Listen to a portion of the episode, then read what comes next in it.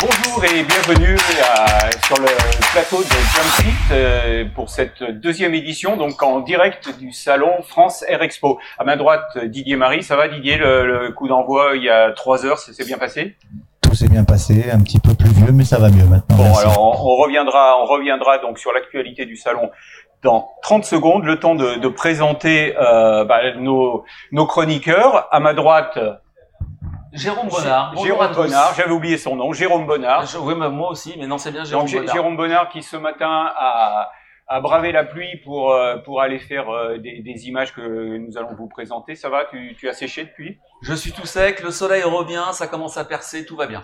Bon, à ma gauche, euh, la doublette Jérôme, euh, Fabrice Morlon Thierry Dubois, avec un On se ressent qui a, la- qui a- qui a une cravate et l'autre qui n'en a pas. Bonjour, oui, une envie du matin, une envie de cravate. Bon, Bonjour. alors, au sommaire de ce premier numéro spécial salon, normalement il y a un jingle là. Il n'est pas parti, je vous donne le sommaire quand même. Ah si, ça y est. Donc, euh, euh, les nouveautés du salon avec euh, Didier Marie, euh, Lyon-Bron et sa nouvelle charte de l'environnement avec euh, Pierre Marnotte, le directeur de l'aéroport, Olivier Clavel, le chef pilote de l'aéroclub du Rhône et du Sud-Est, Jean-Luc Charon, le président de la FFA que j'ai vu qui est par là, Gilles Leblanc, le président de la CNUSA, la haute autorité de contrôle des nuisances aéroportuaires. Et puis, euh, nous finirons avec les défis de l'armée de l'air et de l'espace, avec le général Julien Sabéné, qui, Julien, qui est aussi là avec nous. Donc, euh, oui, alors, ah, bien sûr, bien sûr, un petit mot pour le, chat. hein. Euh, on va continuer à, à essayer de nous améliorer, continuer à nous faire remonter tous les petits défauts. Vous avez eu du boulot sur la première émission. J'espère que nous en aurons beaucoup moins sur celle-ci. Et le, le chat sera euh, géré par euh, Fabrice. Et un grand merci à tous ceux qui nous ont suivis pour la première. C'est le technicien, nombreux. c'est le technicien qui parle. Allez, un petit jingle. Ah, ça marche, ça marche. Ça, ça marchait pas à la première émission, mais non, ça marche. Alors, les nouveautés, les nouveautés de cette euh, 15e édition euh, du salon avec euh, Didier Marie. Alors, rebonjour euh, Didier. Bonjour. Donc, euh, comment euh, s'annonce cette 15e édition? Bah, ça s'annonce pas trop mal. C'est la, la confirmation de l'édition l'année dernière qui était presque unique puisqu'on n'a pas eu de salon en, Europe depuis euh, plus de trois ans maintenant. Donc, euh, on revient à Lyon-Bron qui nous font la gentillesse de nous accueillir à nouveau, euh, le groupe Vinci Airport et, l'équipe de Pierre Marnotte. Donc, on- c'est une confirmation. On revient au fondement de la, de, aux fondations du salon qui sont, qui sont ancrées sur l'aviation générale et tout ce qu'elle a de plus cher avec une diversité d'appareils assez im- importante. Alors justement, à propos de la diversité d'appareils, euh, Fabrice et puis euh, Jérôme ont parcouru les, les allées à la, à la recherche donc euh, des, euh, des nouveautés. Alors ce ne sont pas forcément des nouveautés euh, spéciales salon, mais ce sont des, euh, des avions qu'on voit pour, souvent pour la première fois ici à Bron. Donc alors, à vous la parole, messieurs. On en a même vu arriver, on a vu le, le Kodiak se poser, arriver de Francfort, 2h15 de vol. Alors le Kodiak, Fabrice, euh, belle Alors, machine. hein. euh, oui, le Kodiak, bah, c'est euh, c'est un, programme qui a commencé en 2007, qui a été racheté par Daer en 2019. Euh, le, le- le programme complet représente à peu près 300, 308 avions euh, euh, livrés.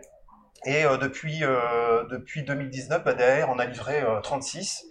Euh, dont trois en France. Et puis, bah, c'est un, c'est un marché, un avion qui est plutôt euh, positionné sur le secteur euh, utilitaire, en fait, hein, sur, euh, qui complète bien aussi le, le, le- les missions du TBM. On le surnommait le Flying Doctors. Hein. Oui, c'est ça. Bah, c'est, oui, il est, il est surtout utilisé pour des missions euh, humanitaires, de, de l'évacuation sanitaire, du, larga- du largage para, par exemple, euh, ou même de la surveillance hein, aérienne. Il est parfois monté aussi sur des flotteurs, euh, etc. Enfin, c'est, euh, il est utilisé pour des vols entre 30 et, euh, et 30 à 6 heures, entre 30 minutes pardon et 6 heures. Et Daer prévoit d'en, livrer 20 euh, cette année et puis 20 aussi l'année prochaine. Le, le Kodiak, c'est en quelque sorte le, concurrent du, du Cessna Grand Caravan, le Cessna Grand Caravan, qui est un des plus gros avions qu'on voit sur, sur le tarmac aujourd'hui avec, avec le PC-12. Parmi les autres nouveautés, On a le Diamond Aircraft, le DA62. Alors, magnifique Alors- machine qui est garée juste à côté du plateau de Jump Seat. Quand vous viendrez nous voir, vous, vous- vous verrez la, ce magnifique euh, appareil. Euh, objectif de livraison, euh, 45 en 2022, 45 en 2023. Le carnet de commandes, nous a-t-on dit, est plein. C'est un appareil qui coûte environ 1,4 million euh, euros euh, et qui a des quelques particularités techniques qui doit être intéressant à piloter. Oui, alors c'est le, le bimoteur moderne hein, de chez euh, Diamond Aircraft, hein, le ligne euh, euh, successeur du DA42.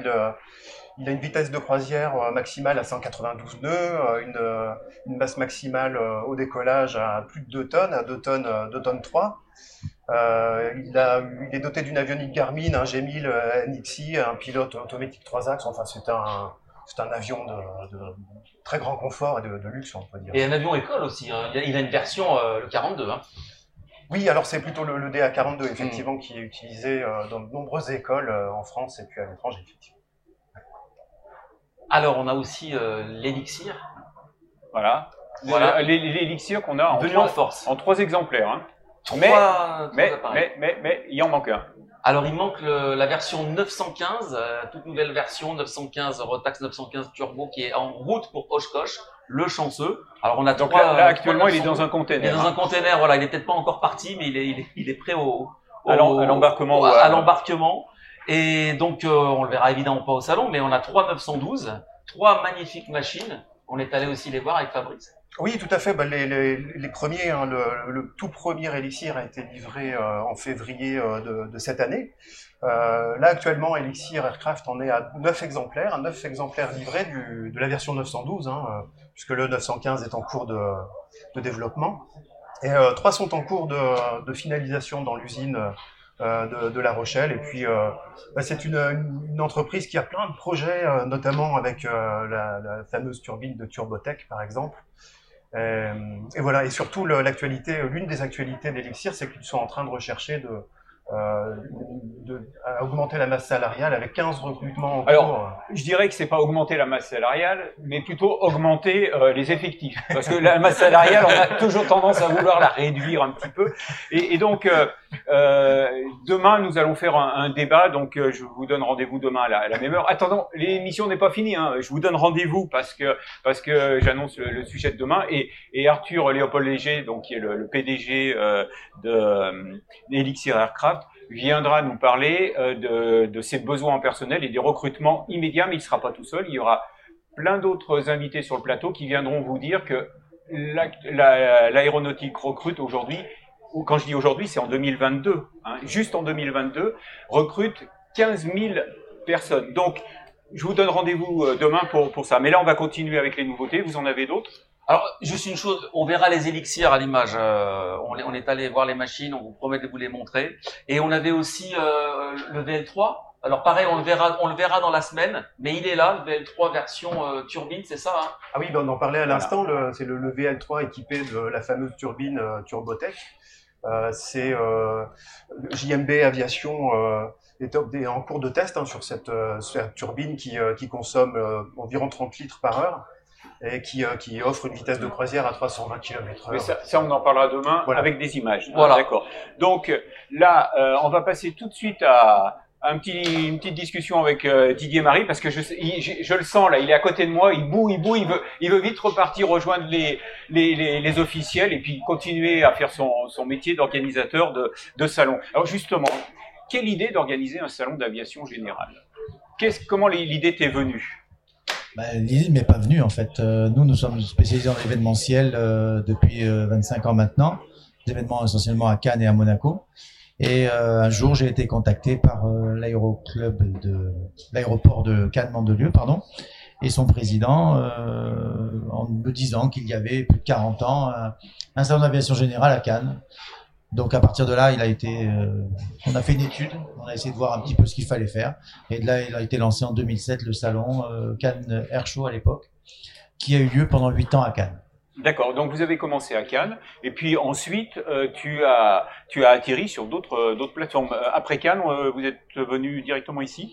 Oui, après Cannes, en fait, on, a, on avait été sollicité à plusieurs reprises par, par plusieurs plateformes et Lyon-Bron a été la plus accueillante, qui nous a semblé la plus nous rapprocher, parce que Cannes est magnifique, mais c'est vrai que c'est mal desservi euh, en, transport en c'est un commun. petit peu C'est un peu excentré. excentré. ouais, c'est un peu excentré. Donc il fallait à tout prix se, se, se recentrer, euh, si j'ose dire, au milieu de la France, même si nous on n'est pas au milieu de la France, mais euh, équidistant à pas mal de villes. Et puis des infrastructures, le TGV, enfin beaucoup de choses qui permettent de venir assez facilement. Donc en même temps que nous discutions avec Lyon, nous avons été aussi approchés par le groupe ADP. Oui, parce qu'à un moment, le, le salon de Lyon est parti à Paris. Alors voilà, la, la, co- la condition sine qua non au départ, c'était de c'était d'avoir une alternance, une année à Lyon et une année à où. Mais en même temps, euh, le groupe ADP a voulu euh, relancer un salon d'aviation générale, nous a proposé Pontoise à cette époque. Donc 2015, nous étions à Lyon, 2016, nous étions à Pontoise, puis retour à Lyon en 2017. 17. Il faisait, c'est moins qu'on puisse dire qu'il faisait pas beau, mais ça, ce n'est pas pour le coup. La plateforme était excellente, le- l'endroit était, Ouais. je pense, euh, vraiment prédestiné pour cela, mais on a manqué de chance. Euh, On a eu euh, des tas de conditions, des grèves, enfin tout ce qu'on peut imaginer euh, dans la région parisienne euh, était réuni. Voilà. Et alors, euh, tu, tu n'es pas simplement l'organisateur du, du salon de France Air Expo, tu organises d'autres salons de l'aéronautique. Oui, alors oui, donc là où on était absolument euh, inconnu et incompétent, si j'ose dire, dans l'aviation, euh, en 2004, 12, pardon, 2011, à Cannes, se sont présentés euh, des gens du gouvernement des Émirats d'Abu Dhabi, Mhm. puisqu'ils voulaient lancer un salon d'aviation générale euh, dans l'Émirat d'Abu Dhabi. Et donc, euh, nous nous sommes rendus en juillet 2011, on a visité la plateforme, et on a créé le premier salon en 2012. Donc Abu Dhabi 2012, 2013, 2014, 2016, 2018. Voilà. Et on attaque la sixième édition en 2022 puisque pendant le Covid mais donc est c'est pas, le même type de salon qu'ici? Alors euh, non, on est la, la gageure était d'amener des petits avions à Abu Dhabi parce qu'on avait Ah oui. plutôt des Airbus, des Gulfstream et des, des bombardiers, euh, des Dassault. Euh, la gageure a été amenée des petits appareils. C'était un pays qui, qui, qui, a, qui, a- qui aime la vitesse, mais qui n'était absolument pas euh, euh, branché dans l'aviation. Donc et qui, qui, qui disposait qui disposait d'infrastructures. Donc des clubs sont créés, ça commence à bouger. Ils étaient très tendance gyrocoptère, mais petit à petit ils ont acheté des machines et ça commence à voler. Ça commence à Voilà. Donc euh, le, puis- le salon s'est transformé aussi également en- maintenant en commercial et aéroport. Donc on est vraiment sur la sur l'aviation que je cible. D'accord. Et donc à Abu Dhabi, le temps est un peu plus sec qu'à Lyon-Bron, puisque là, comme on le voit sur nos images, hier on s'est pris un bel orage, ce matin aussi, donc euh, donc là, tout, tout- les, les avions brillent, hein, ils ont bien été arrosés là. Vous voyez, hein. Hein, Et à Abu Dhabi, nous avons eu la flotte complète depuis 40 ans, Ah qui bon nous a valu Donc 5 c'est- avions à la poubelle. C'est Et- toi qui, c'est toi qui portes ça doit, ça doit être moi. C'est toi qui portes chance. On, on cherche dans l'équipe qui porte qui est le chat noir. C'est peut-être moi finalement. Alors, juste une dernière question, euh, non, mon avant-dernière question, mais une dernière question, euh, comment, comment euh, ex- exister face à un, un salon comme euh, Aéro Friedrichshafen Mais Parce que tout simplement, Aerofriedrichshafen n'accueille pas euh, de Français. Il y a 300-400, c'est les chiffres officiels. D'abord, je tiens à saluer, euh, on, on se parle souvent, puisqu'ils voulaient qu'on on travaille ensemble sur la partie aviation d'affaires. On se parle souvent avec, avec, le, avec les gens d'Aerofriedrichshafen, mais euh, un salon à lui tout seul ne peut pas gérer euh, le flux de toute l'Europe. Bien sûr. Voilà. Donc, euh, euh, il y a un petit salon anglais qui était comme nous depuis 10 ans aussi, qui vient de se casser la figure. Ouais. Euh, bon, d'autres raisons. Donc je pense qu'on a notre place. On, a, on est quand même le- la plus grande nation en Europe. Mm. Mais on a une configuration qui est un petit peu plus décontractée. Et Dieu sait si Frédéric Schaffen est une belle machine. Bon, et alors, on va te libérer maintenant, mais avant. Ah oui, excuse, excuse-moi, vas-y, vas-y, vas-y. Alors tout à l'heure, on parlait de, on parlait de chat noir. Je suis pas sûr qu'il y en ait un parce que l'an dernier, au contraire, vous avez pu euh, montrer une belle réussite en organisant le salon ici à Bron en juin 2021. Le salon du Bourget a été annulé. France Air Expo a eu lieu. Comment avez-vous fait Que- Quels obstacles avez-vous dû surmonter l'an passé pour être le premier salon quand même après une longue période sans euh, Mais même Frédéric était le seul salon en Europe l'année dernière. Alors ça, ça c'est pas pour autant que ça nous, ça nous apporte la grande fierté. C'était en fait le plaisir de se retrouver. Et je crois que les exposants qui nous font confiance, je vois la fédération aéro, euh, Jean- Jean-Luc Charon, le- la plateforme de Lyon-Bron, on a tous cru. Donc on faisait des réunions en plein Covid en pensant qu'on allait le faire. Et deux mois avant le salon, les exposants dit bah, on vient. Et comme on a pu avoir les autorisations de l'État pour le faire, on l'a fait. Et c'est pour ça que l'édition de l'année dernière a été si sympathique parce que tout le monde était tellement content Les d'être gens là. témoignent. Oui, Voilà, oui, non, ça c'est. Et, et ça Ça aide peut être beaucoup. intéressant. Voilà. Après, on, bah, pour finir avec l'étranger, on a fait aussi un salon, un air show en Saoudi, qui est pas de la taille du Bourget, mais qui est très gros aussi. Et on est actuellement sur l'Afrique du Sud pour l'année prochaine. Je pense pouvoir annoncer rapidement en 2023 un salon assez gros en Afrique du Sud. Voilà. Donc on est spécialisé dans l'aviation maintenant. Bon, ben alors. Euh, espérez y être Jump, Ah, vous Jump serez Seat- invité, bien Jump- sûr. Jump Seat, euh, On te fera jump suivra. seat à- Ouais. en Afrique du Sud. Avec plaisir. Bon, alors avant de te quitter, on va passer à la question euh, rituelle. C'est l'heure de la, de la séquence sur le jump seat. Alors oui, c'est c'est une question maintenant qu'on pose à tous nos, nos invités. Est-ce que tu as un souvenir d'un vol que tu as fait sur un jump seat? Un souvenir d'un vol. Je crois que j'ai un, souvenir d'un, vol. Euh, justement, puisque l'avion est devant nous. J'avais été chez pour euh, pour, euh, pour, euh, pour faire l'essai d'un avion, parce qu'à l'époque on, on s'occupait d'un magazine comme je t'avais dit aussi. Oui, c'est- oui, Je faisais pas mal d'essais en vol. C'était Aviation Internationale. on ça. avait en co-gérance ce- cette, cette, cette édition, et je me souviens d'avoir été à Tarbes essayer le, le je me rappelle plus du modèle de l'époque. Voilà, ça, oui, j'ai un très bon souvenir de ça. Alors, bah, euh, tu m'offres la, transition puisque euh, maintenant notre rubrique point fixe,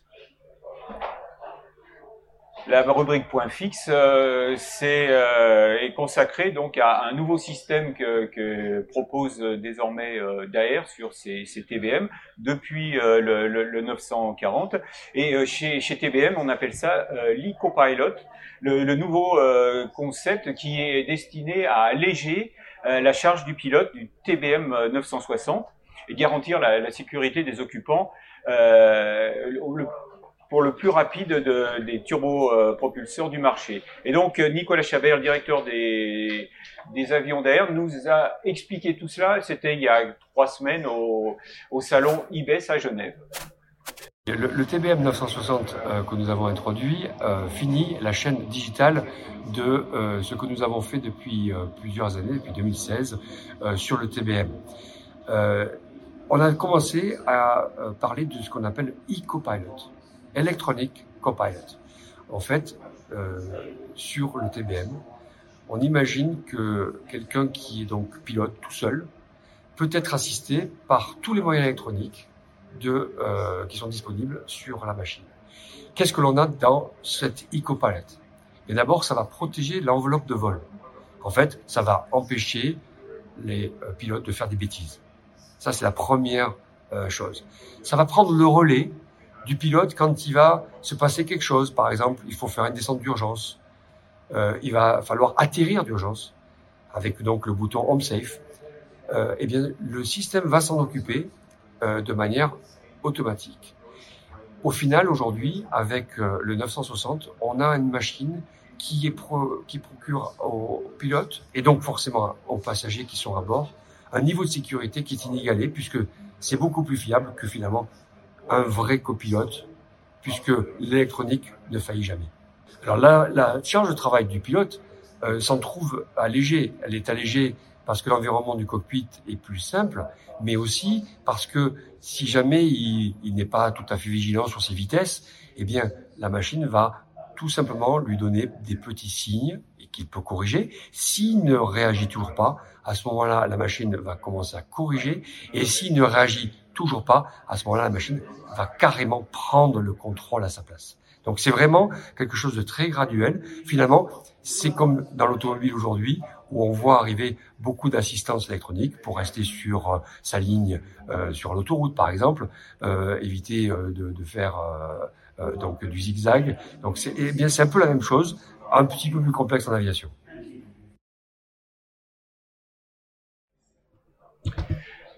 Bon, vous avez vu, effectivement, c'est un avion assez euh, extraordinaire. Du moins, l'avion par lui-même, le TBM, est un avion extraordinaire, ça c'est sûr. Mais surtout, avec ce, ce nouveau dispositif, il offre des, euh, un- une sécurité qui est incroyable. Euh, ramener l'avion euh, au sol avec ses, ses occupants en choisissant lui-même la, la piste, c'est quand même quelque chose d'extraordinaire. Alors, euh, pendant que vous regardiez ce, ce, ce reportage, euh, nous ont rejoint sur le plateau euh, Pierre Marnotte, qui est donc le, le directeur des, de l'aéroport de Lyon-Bron, Euh, Olivier Clavel, qui est chef pilote à l'aéroclub du Grand, Lyon et qui est également pilote d'Evassan à Oyonnax. Jean-Luc Charon, qui est le président de la Fédération française aéronautique, la fédération qui regroupe tous les aéroclubs, et Gilles Leblanc, le président de l'ACNUSA, l'ACNUSA étant la haute autorité de contrôle des nuisances aéroportuaires. Alors, euh, si nous avons choisi de, commencer euh, cette, euh, cette émission avec, avec l'aéroport de Bron, c'est que il y a quelques jours, l'aéroport de Bron a, a, signé une nouvelle convention, une nouvelle charte de l'environnement avec ses, ses, riverains. Et c'est quand même une charte qui, fait, qui évolue, change vraiment les relations entre les riverains et les usagers de, l'aéroport. Et donc, euh, peut-être qu'il est important que tu, Thierry, tu, tu, nous replaces un peu la, la, la, charte dans son contexte et, et tu précises non, tu veux pas, tu veux pas le faire. Pas préparé ce tu n'avais pas préparé ce point-là, donc c'est moi qui vais le faire alors. Pardon pour donc, la, donc c'est c'est, euh, bah, je, je, vais me tourner directement vers, le, vers celui qui le sait mieux. Cette charte, c'est en fait, c'est un renouvellement de charte. Hein, on est bien d'accord. Oui, alors bonjour à tous déjà, hein, bienvenue à l'aéroport Lyon-Bron euh, pour cette nouvelle édition de, de France Air Expo. Alors effectivement, euh, la charte qui a été euh, qui a été signée en, en mai 2022, c'est un renouvellement de charte.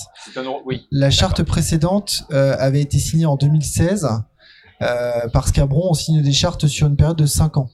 La première charte qui a été signée à Bron, elle date de plusieurs années, plusieurs décennies même hein, aujourd'hui.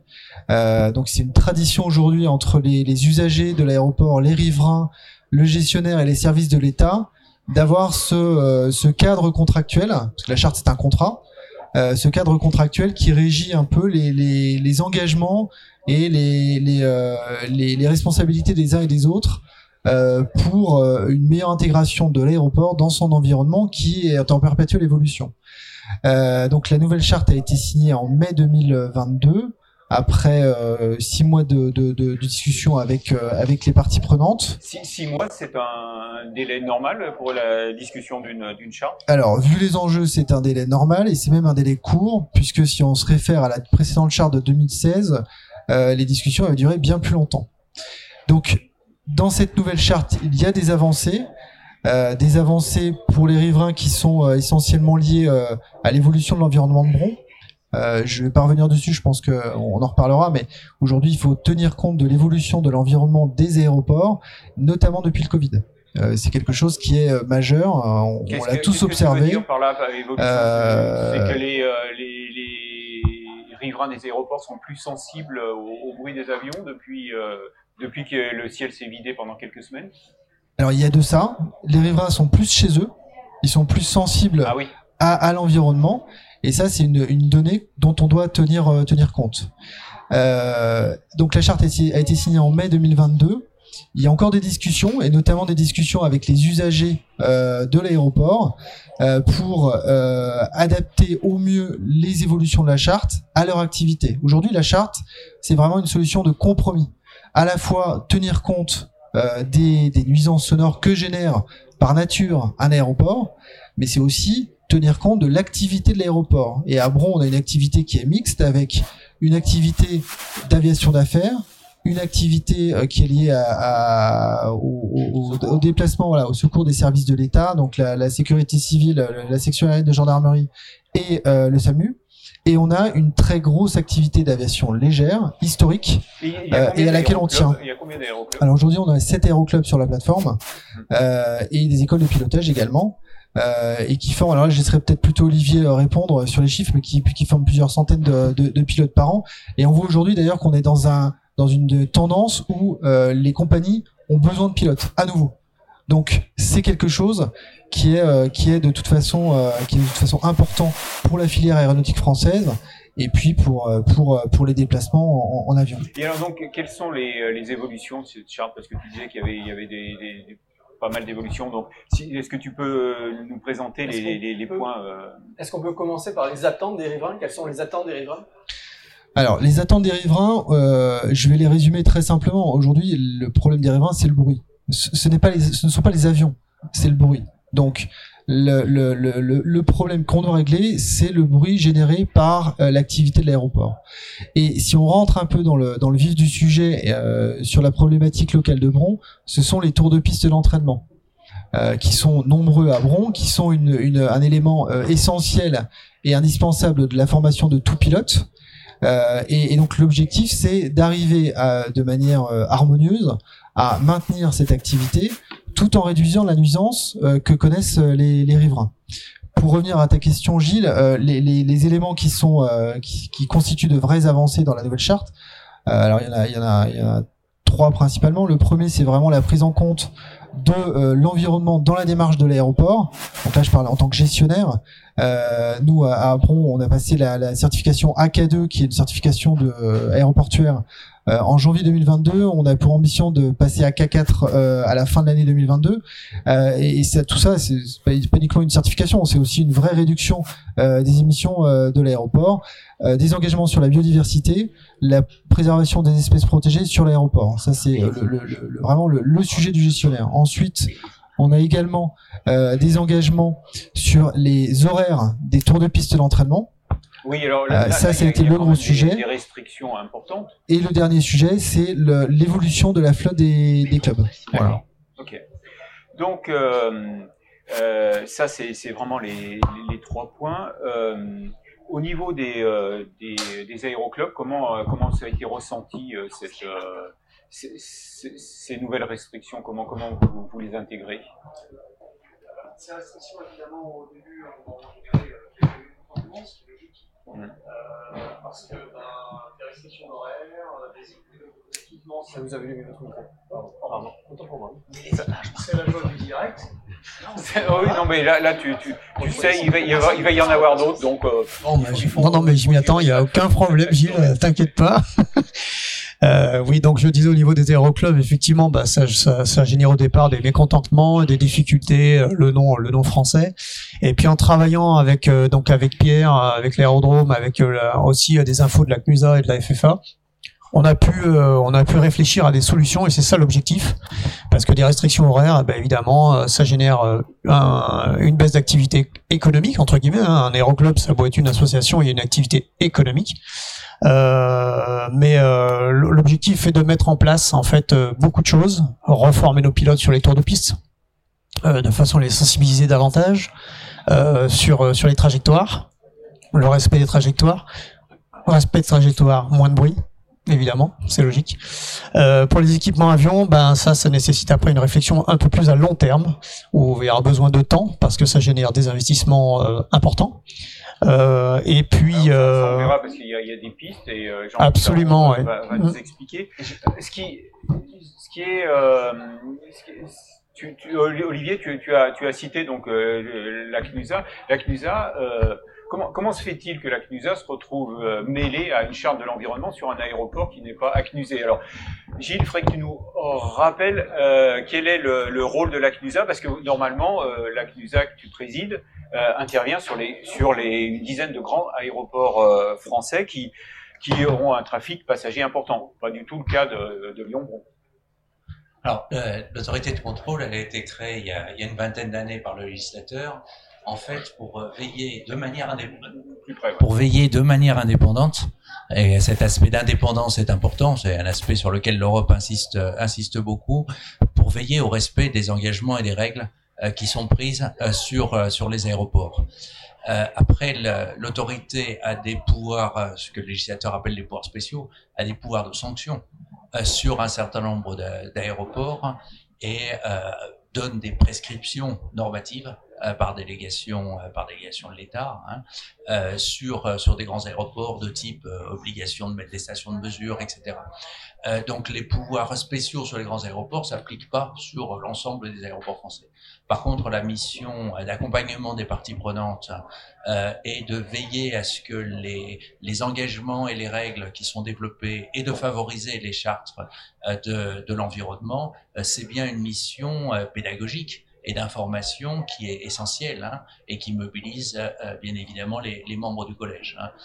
donc il n'y a pas sur, les, sur les aéroports qui sont pas les les, plus gros, l'objectif est pas principal de l'autorité n'est pas euh, ce qui se fait sur les sur les gros, qui est euh, en grande partie de l'ordre de la sanction euh, quand les, agents de, l'aviation civile euh, constatent des manquements. Là, on est euh, en fait à une espèce de tribunal administratif spécialisé.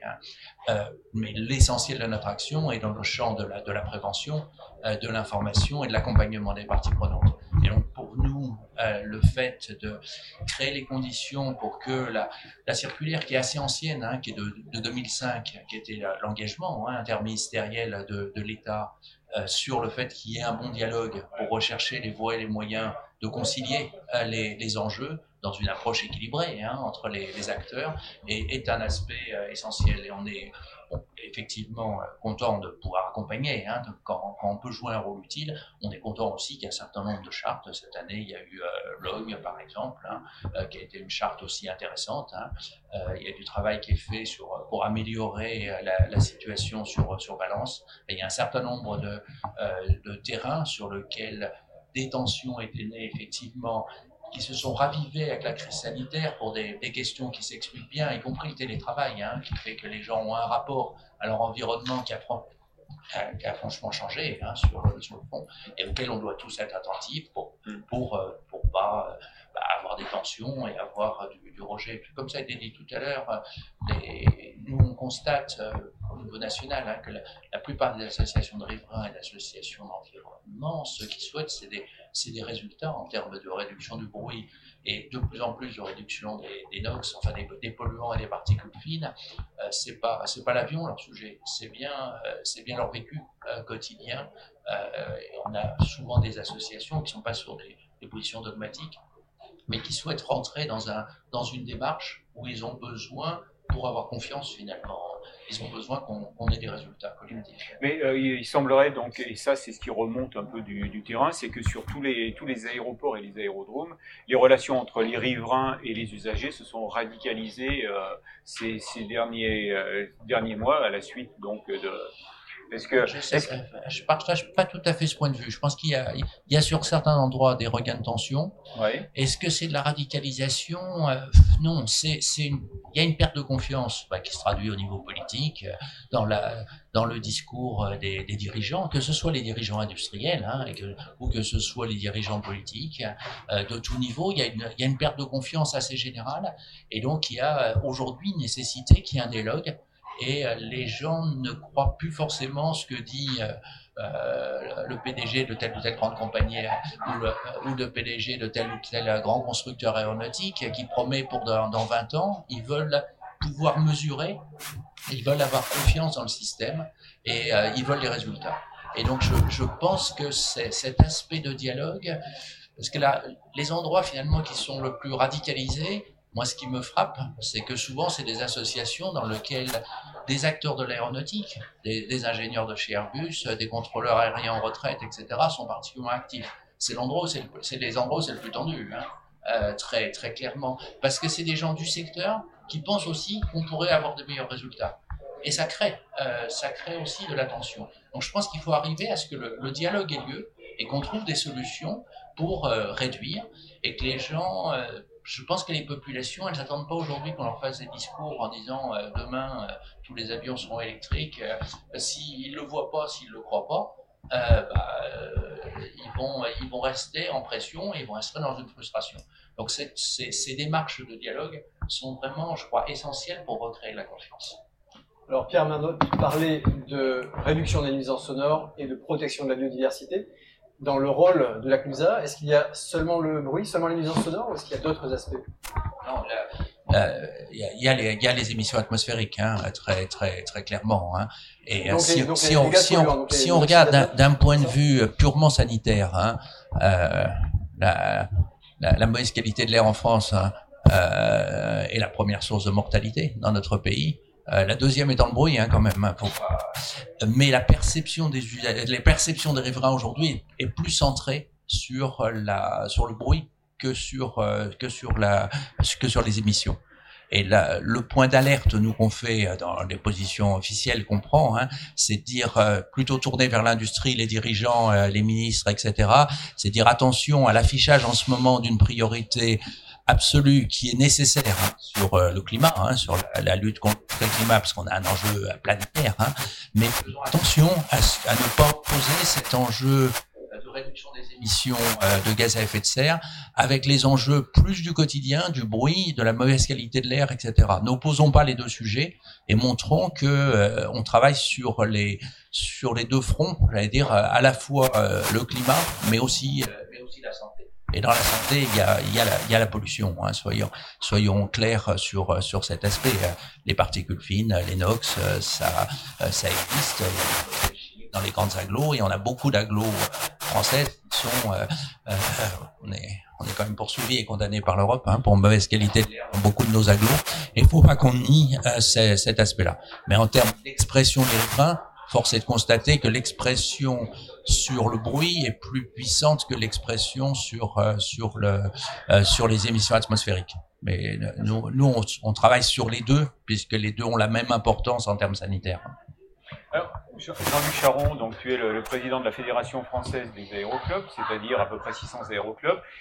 C'est eux qui, en, sur les aérodromes, font du bruit apparemment. Et comment, euh, comment euh, la, fédération intervient quand, quand, une nouvelle charte est en discussion sur un, aéroport? On a, on a essentiellement euh, deux pistes d'action. On a d'abord une commission qui s'appelle Défense des terrains qui euh, essaie d'apporter son expertise euh, pour aider à, à, faciliter, à établir le dialogue. Alors établir et faciliter, ce qui n'est pas toujours le cas. étant entendu qu'une des problématiques, c'est que très souvent les associations de riverains euh, ont des, des, présidences et des, structures tournantes. Et éventuellement, ce n'est pas les mêmes associations d'une année sur l'autre, euh, et qui plus est d'une charte sur l'autre. Donc, premier axe de travail, travailler avec notre commission euh, défense des terrains qui intervient et qui a une, qui a une compétence. le deuxième axe, qui, qui, qui, date un peu. Euh, ça a été une réflexion sur la transition énergétique qui s'est traduite entre autres par l'avion électrique et on a fait un très gros effort. Donc ça, c'est une solution que vous apportez là. C'est une piste de solution. C'est pas une solution toute faite. Une piste de solution. Ça permet de montrer que euh, l'aviation, d'une part décarbonée et l'aviation silencieuse existent. Euh, malheureusement, il y a plusieurs éléments. Il y a d'abord un très fort conservatisme du milieu. Deuxième élément. Quand tu dis le milieu, ça tu veux dire les aéroclubs? Le milieu aéronautique dans son ensemble. D'accord. Que, que, ça aille des, des réglementateurs jusqu'aux constructeurs en passant par les aéroclubs. Les aéroclubs n'étant qu'une des pièces. Donc, le conservatisme, qui, qui, qui est un élément socio-culturel qu'il ne faut pas négliger. La deuxième chose, c'est le financement. Euh, il n'y a aucune énergie alternative aujourd'hui qui est compétitive dans le cadre de l'économie telle que nous la connaissons. Et donc, ça nécessite nécessairement des, des aides. Et puis, le, troisième facteur est un facteur euh, technologique et industriel. Donc, le facteur technologique, c'est que euh, une, dans, le cycle de vie d'une technologie, nous sommes au début du cycle de, technologie, de la technologie électrique, et même de manière plus générale des technologies décarbonées pour l'aviation. Donc si on les compare aux technologies thermiques qui ont des décennies d'expérience, forcément euh, les solutions actuelles comparées à ces, technologies qui ont un cycle de vie plus long euh, ne sont pas intéressantes sur le plan aéronautique. Et sur le plan industriel, bien sur le plan industriel, il y a un problème de constructeur. C'est-à-dire qu'aujourd'hui, il y a un seul constructeur au monde qui a certifié un avion. Donc un seul constructeur au monde qui a certifié un avion, euh, ça fait peu pour satisfaire l'ensemble de la demande. Donc euh, il y a le problème de financement, il y a le problème des constructeurs. Et donc, euh, nous faisons un travail, moi que j'appelle pour aller vite d'évangélisation, qui porte ses fruits. Euh, prenons l'exemple de l'ENAC, euh, qui est quand même une très grosse école de formation, à qui nous avons loué deux avions pour qu'ils fassent le test, grandeur nature. Et pour nous, c'était très intéressant parce que ça constituait en quelque sorte une caution technique, une caution pédagogique qui montrait que l'instruction en avion électrique était possible. Donc, après ces euh, quelques mois de location, parce que nous ne pouvons pas les, louer pour une période plus longue, parce que nos avions sont très demandés par nos clubs, eh bien, euh, l'ENAC, l'ENAC fait effectivement maintenant un, est en discussion pour louer des avions électriques auprès d'une société qui est en mesure de les louer pour une plus longue période. Et je ne cache pas que nous sommes actuellement en discussion aussi avec euh, la Fondation euh, des ailes de France et euh, l'armée de l'air pour faire un travail sur l'avion électrique. Pour le moment, il est trop tôt pour en parler parce qu'il y, y, a tout un travail à faire. Alors, mais on, verra, voilà. on, verra, si le général Sabéné, qui, qui, va nous rejoindre tout à l'heure sur le plateau, voudra en parler. Mais là, tu as levé un petit coin du voile. Alors, tu, tu parlais de, de location d'avion. juste avant le, le, démarrage de cette émission, là, j'ai croisé sur le, sur le, le tarmac Charles Kabilik de Green Aerolyse, c'est la société dont, dont tu parles. Green Aerolyse a un stand juste là à côté. Et il, m'a annoncé euh, qu'il euh, avait signé un, un, partenariat avec la région euh, Bretagne qui, qui va financer, du moins subventionner la location d'avions. Donc apparemment, euh, sept, sept, aéroclubs ont déjà, en, en l'espace d'un mois, sept aéroclubs ont déjà réservé un avion qui sera subventionné par, par la région. Et donc est-ce que, est-ce que ça fait pas rêver le directeur de l'aéroport de, Lyon de se dire que ça peut être ça la, la, la, une, comme dirait, euh, comme dirait euh, Jean-Luc, le début de la solution bah, ça me fait pas rêver parce qu'on travaille dessus depuis un certain temps, euh, à Bron également. Ah, donc, mais l'idée c'est que ça soit pas qu'un rêve.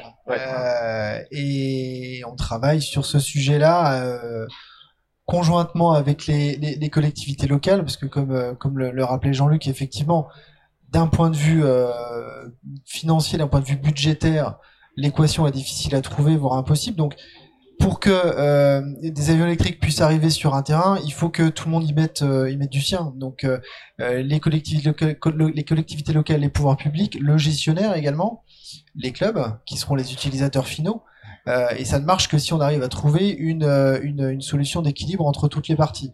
Et c'est quelque chose à Bron sur lequel on travaille, euh, on travaille depuis quelques mois avec l'ensemble de ces parties prenantes là. Pour rappel, nous, la charte de 2016 de l'aéroport de Bron mentionnait déjà l'avion électrique, alors même qu'il n'y avait pas d'avion électrique homologué. Donc c'est un sujet de, de long terme et de longue haleine à, à Bron, et c'est un sujet qui est euh, très spécifiquement abordé dans la charte qui a été signée en mai 2022, avec des, des, des spécificités qui sont euh, qui sont prévues pour l'avion électrique ou les avions électriques. Alors ben là, je me tourne vers le vers l'instructeur. Euh, les avions électriques, est-ce que comment comment tu, tu vois ça? Est-ce que tu as déjà eu l'occasion de voler dans un Vélis électro? Alors non, j'ai pas eu l'occasion de voler dans un avion électrique pour le moment, pour l'instant. Après, je me base uniquement euh, sur les informations qu'on a aujourd'hui. Euh, on l'a tous dit autour de la table, on a tous cette conscience que en fait l'aéronautique est un milieu très complexe et quand si on veut faire évoluer les choses, changer les choses en termes environnementaux, euh, pas seulement pour les riverains, mais sur le plan technique, euh, il y a tellement de paramètres que ça va prendre du temps.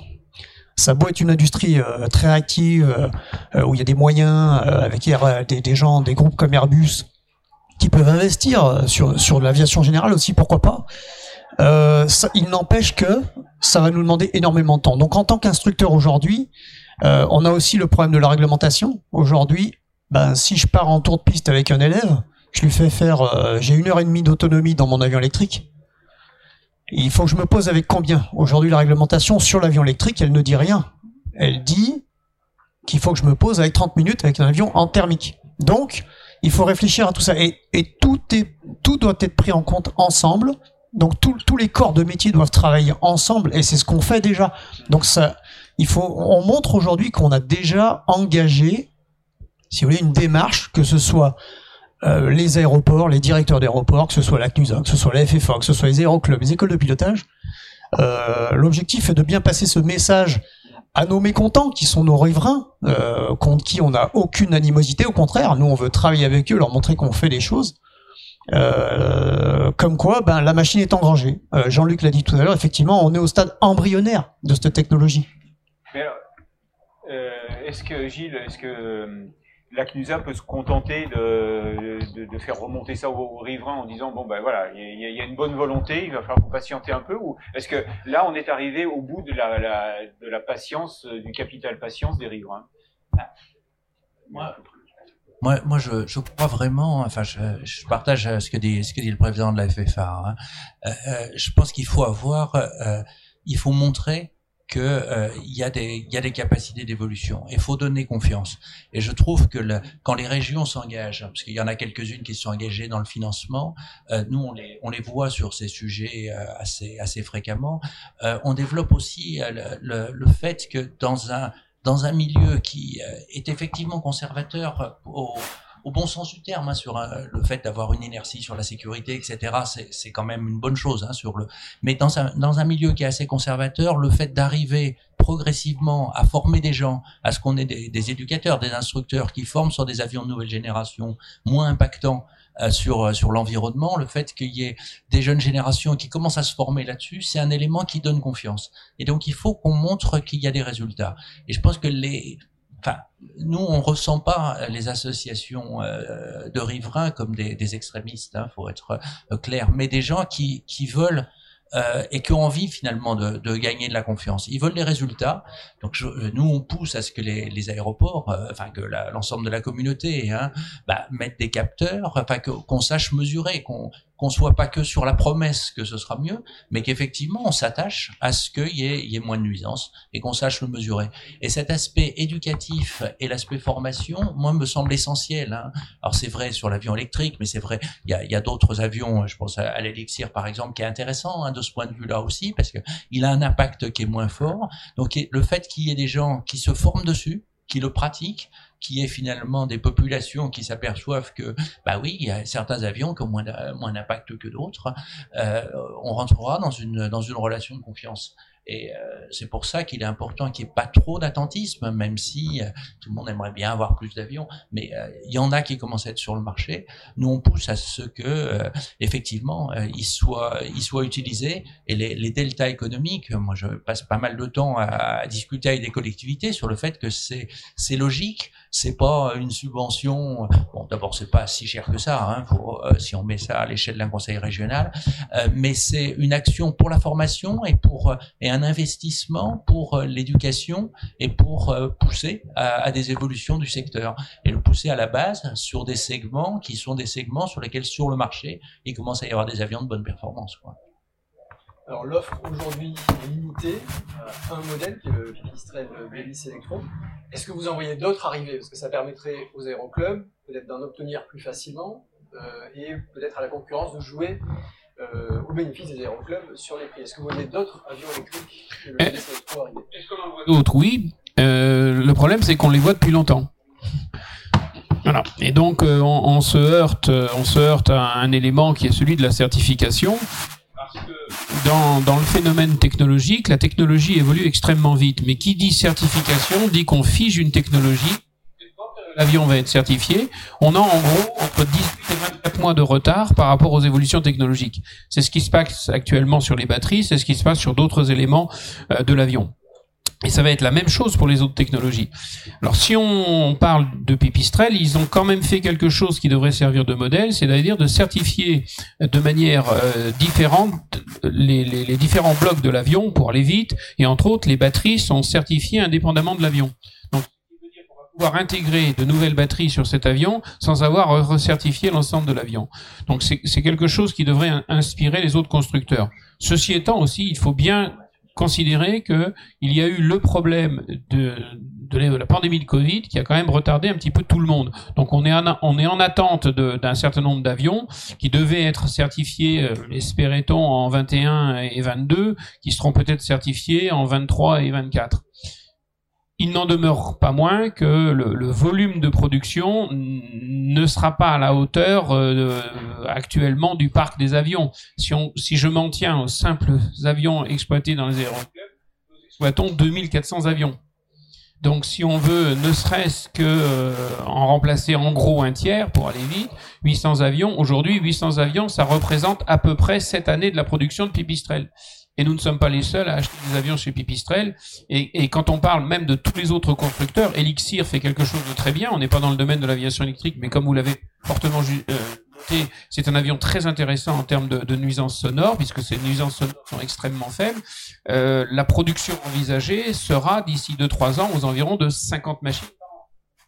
Donc on a, je l'ai mentionné tout à l'heure, on a un réel problème. C'est pour ça que je pense que dans transition énergétique, problème, au final, n'est pas sur le mot énergie, il est sur le mot transition. À quelle vitesse et avec quels moyens Alors, il n'y a pas que les avions électriques euh, pour, pour, faire cette transition. Il y a également euh, des, avions comme ceux qu'on voit ici, euh, c'est-à-dire équipés de, moteurs Rotax. Il y a, Technam là-bas, il y a Elixir ici, il y a Aquila devant. Est-ce que, est-ce que ça, euh, ça peut être le, le moyen de, de, de, faire cette transition euh, plus en douceur? Parce que ces, ces, avions sont. Oui, absolument. Bien sûr, ils sont disponibles et ça, ça de, ce point de vue-là, euh, leur disponibilité en qualité ne pose pas de nombre, leur disponibilité en quantité par rapport à, aussi, à, à la aussi, flotte. Il y a, il y a une... Ben, ben, effectivement, euh, il y a un problème de, de goulot d'étranglement des capacités de production, et ce goulot d'étranglement est actuellement amplifié par, ça ne vous a pas échappé, un énorme problème pour disposer d'un certain nombre de matières premières en raison euh, du conflit euh, qui existe actuellement et qui a priori ne va pas se résoudre dans les quelques semaines ou même dans les quelques mois qui viennent. Mais justement, ce, ce conflit qui, qui a fait euh, s'envoler le prix de l'essence euh, de l'essence de, de, tous les jours, plus de l'essence avion encore plus, et donc euh, qui, qui fait euh, euh, croître énormément le, prix de, l'heure d'avion, euh, et notamment pour les, pour les écoles, ça, ça devrait accélérer la, la, volonté des, euh, des aéroclubs de, passer à... Nous, sommes tout à fait d'accord sur le fait que ça accélère euh, la prise de conscience et que ça accélère la demande. Mais la restriction est du côté de l'offre. Donc, euh, quand il y a une demande qui excède l'offre, eh bien, nous avons une augmentation des prix. Et donc, nous retombons sur l'équation économique. Donc, je voudrais pas me lancer dans un grand cours de macroéconomie, mais indiscutablement, le fait même, le fait même que la demande de ces nouvelles motorisations, que le fait même qu'il y ait une demande sur l'aviation électrique, vient compliquer l'équation. Parce que ça conduit à une hausse des prix des quelques machines disponibles. Je dis quelques parce que quand on est à, quelques dizaines de machines produites euh, sur le sol français et à quelques centaines de machines produites au niveau mondial, euh, et je ne parle que pour la flotte des avions euh, d'Aéroclub, 2400, mais si je prends l'ensemble des avions légers immatriculés au registre de la DGAC, on est à plus de 10 000 machines. Donc il y, y a, quand même un écart. Alors, sur un aérodrome comme, comme Bron, Olivier, euh, toi, donc euh, qui, est, chef pilote, la proportion de, ces avions modernes. Alors je ne parle pas d'avions électriques, hein, puisque pour l'instant, euh, à part celui que, la FFA a, amené hier, euh, il n'y a, pas d'avions électriques sur, la plateforme. En revanche, il y a quand même des, avions équipés de, ces nouveaux moteurs, euh, non, un nouveau de ces moteurs Rotax euh, qui consomment beaucoup moins et surtout qui font beaucoup moins de bruit. C'est quoi la proportion actuellement? Alors la proportion aujourd'hui euh, sur les rotax euh, qui équipent les écoles de pilotage et aéroclubs, euh, franchement, on est à peine à 15% de la flotte. Pourquoi? Il y a toujours une raison à ça. C'est pas forcément un problème technique, c'est pas forcément un problème financier ou de, de ou de, un problème aussi socio-culturel de ne pas vouloir renouveler la flotte parce qu'on aime bien nos DR400, c'est un avion français, on aime bien nos Cessna, etc. On aime bien le thermique. Non, c'est pas ça l'objectif. C'est qu'aussi il faut, il faut le carburant pour le pour le fournir. Et aujourd'hui, il y a une démarche qu'on a entrepris euh, justement donc euh, sur sur cette logique-là de travailler ensemble donc avec ADL pour faire venir euh, sur l'aérodrome au maximum le, le, besoin en carburant pour faire tourner ces machines parce qu'on peut avoir ces avions-là, on va dire modernes, parce que électrique c'est dans moderne aussi en fait finalement. Bien sûr. On peut avoir tous les avions modernes du monde. si on n'a pas ce qu'il faut pour mettre dedans, on pourra pas non plus les acheter ou quoi que ce soit. Alors c'est une démarche très complexe. On en a parlé avec Pierre d'ailleurs euh, sur, sur sur ce sujet-là. Mais euh, mais globalement, c'est le, le, fait d'amener de, de l'essence. Euh, alors c'est quoi C'est c'est l'essence auto Oui, alors soit c'est du sans plomb, soit c'est du L91. on en parle, c'est les nouveaux carburants qui sont plus économiques et qu'on fait fonctionner donc sur des moteurs plus performants, moins polluants, moins bruyants. Euh, donc euh, quelque part, la démarche, elle peut, comme vous disiez euh, Jean-Luc, c'est aussi une transition. L'avion électrique n'est pas pour demain, et l'objectif est aussi de communiquer avec nos riverains là-dessus, à faire du pédagogique. C'est ça l'objectif avec les associations, qui effectivement, je le concède, comme vous l'avez dit Gilles, bah non, ce ne sont pas tous des sauvages extrémistes qui viennent nous taper dessus, nous lancer des cailloux sur nos avions, mais l'objectif, et d'entreprendre une démarche pédagogique qu'on a déjà fait depuis six mois avec les négos à Bron, euh, en allant dans ces associations, en leur expliquant pourquoi on fait des tours de piste, euh, pourquoi euh, on fait des pas de moteur au décollage. Parce que c'est ça aussi, il n'y a pas que le bruit.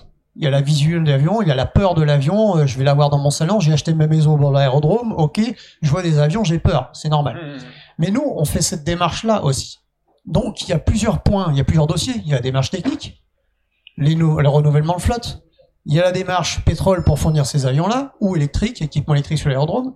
Et il y a aussi toute la démarche communication avec nos riverains, les riverains et élus, puisque les élus sont aussi concernés. Ils gèrent aussi les, quand même les communes et le mécontentement des gens.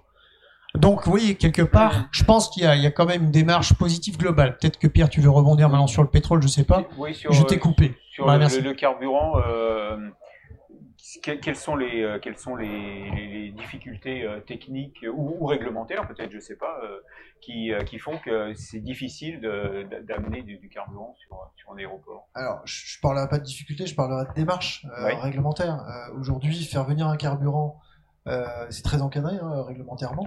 Euh, et aujourd'hui, un dépôt de carburant euh, sur un aéroport, vous ne le, le modifiez pas euh, en claquant dans les doigts.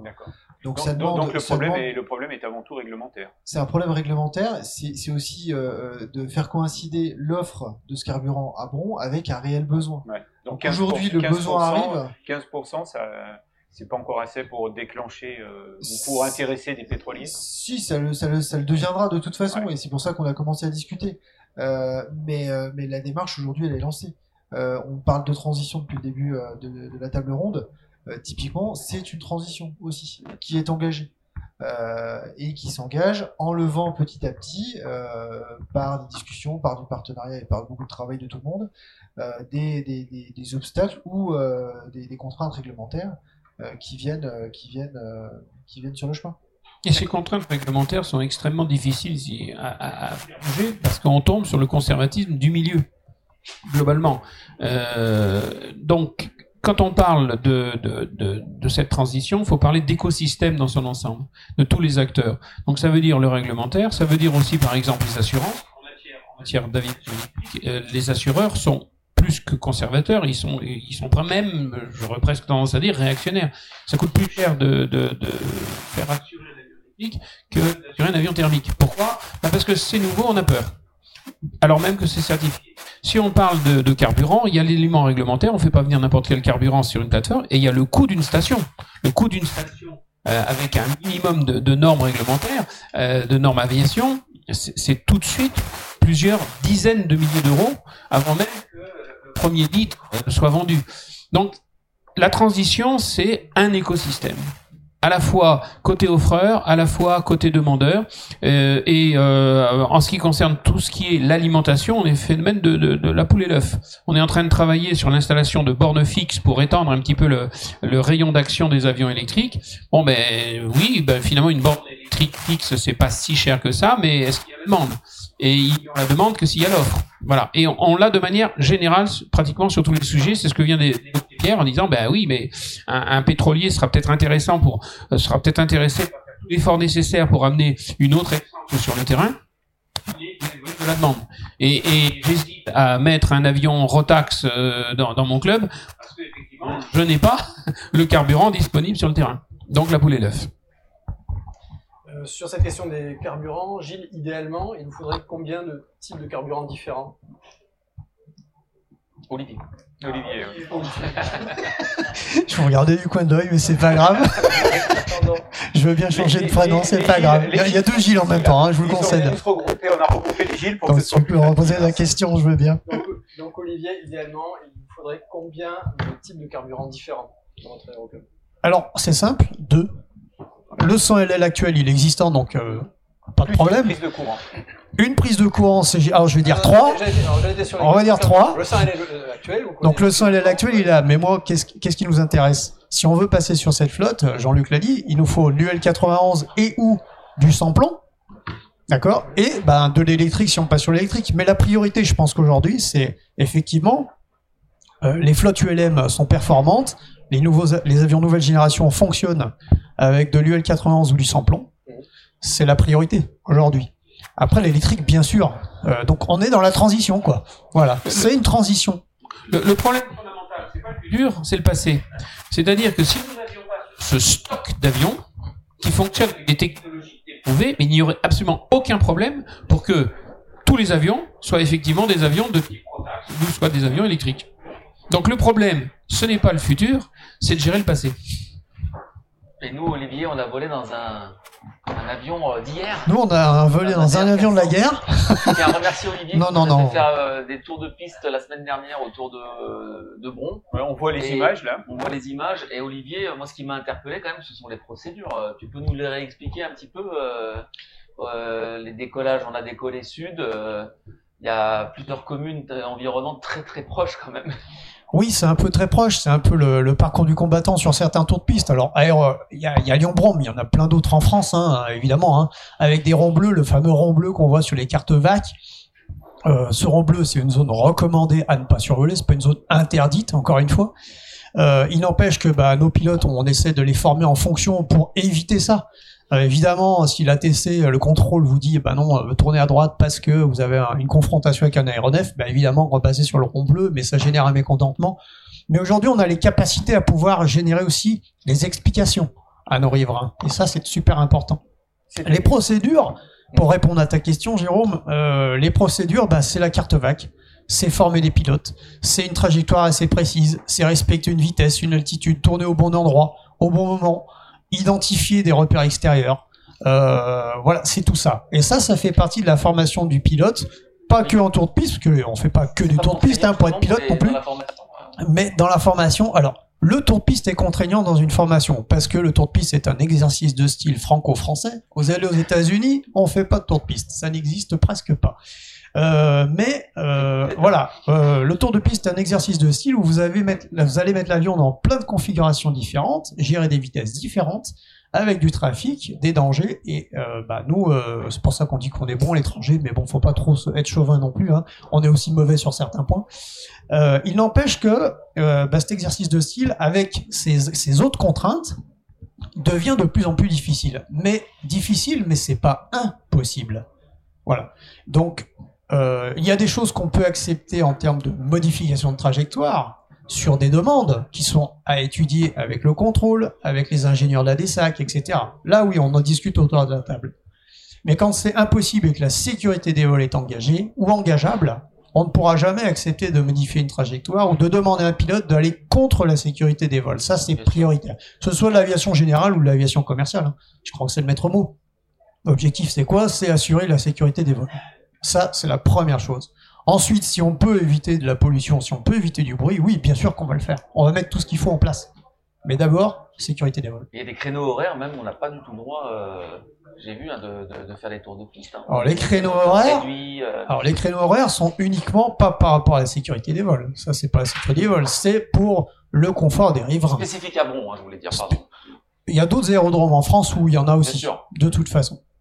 Alors, euh, je voulais juste, euh, bah, parce que là, il faut qu'on vous libère parce que vous avez un repas officiel, parce que vous faisiez partie de la délégation euh, qui, qui suivait l'inauguration, et donc on vous a chopé pour vous ramener autour de, de- du, du plateau de On a des Jump sandwichs, hein, et on a des sandwichs, mais, on mange bien au restaurant de l'aé- de l'aérodrome.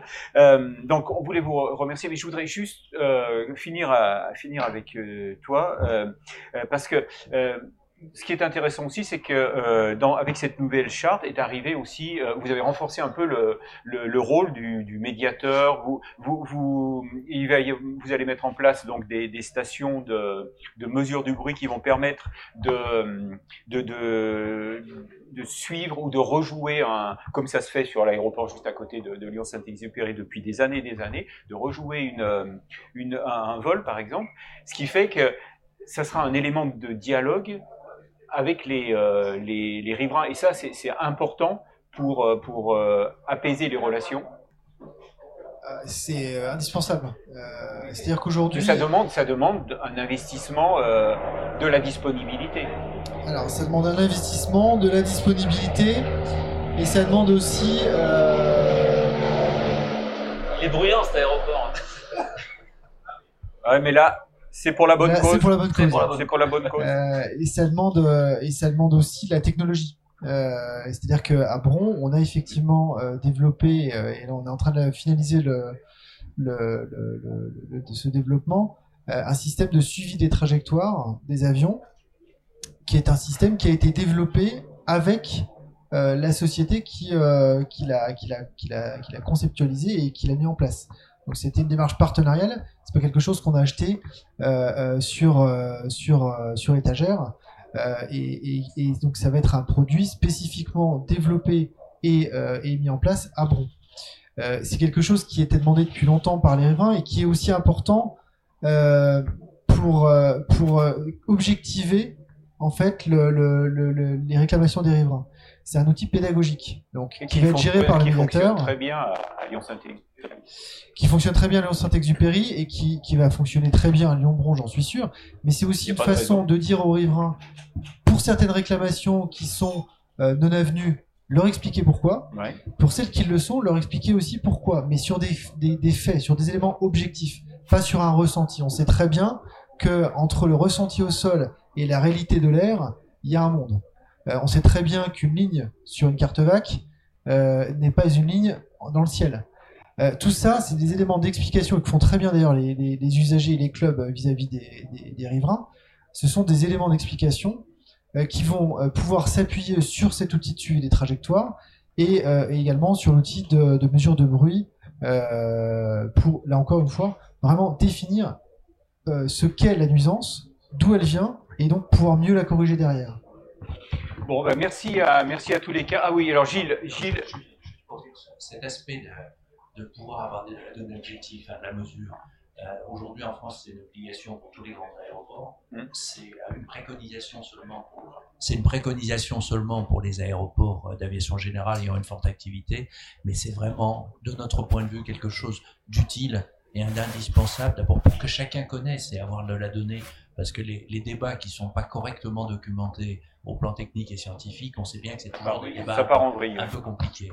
Et de la même façon, si je peux dire, euh, nous, on, on porte une, une recommandation qui est un, un peu plus complexe hein, moi. Vous savez qu'il y a une classification qu'a fait la DGAC avec euh, Calypso. hein. Il nous semblerait très intéressant qu'au niveau euh, communautaire, en fait, on ait une approche plutôt par la certification, comme on l'a sur la certification environnementale, enfin acoustique, dans les, sur les, euh, sur les, sur les aéronefs euh, commerciaux. Hein.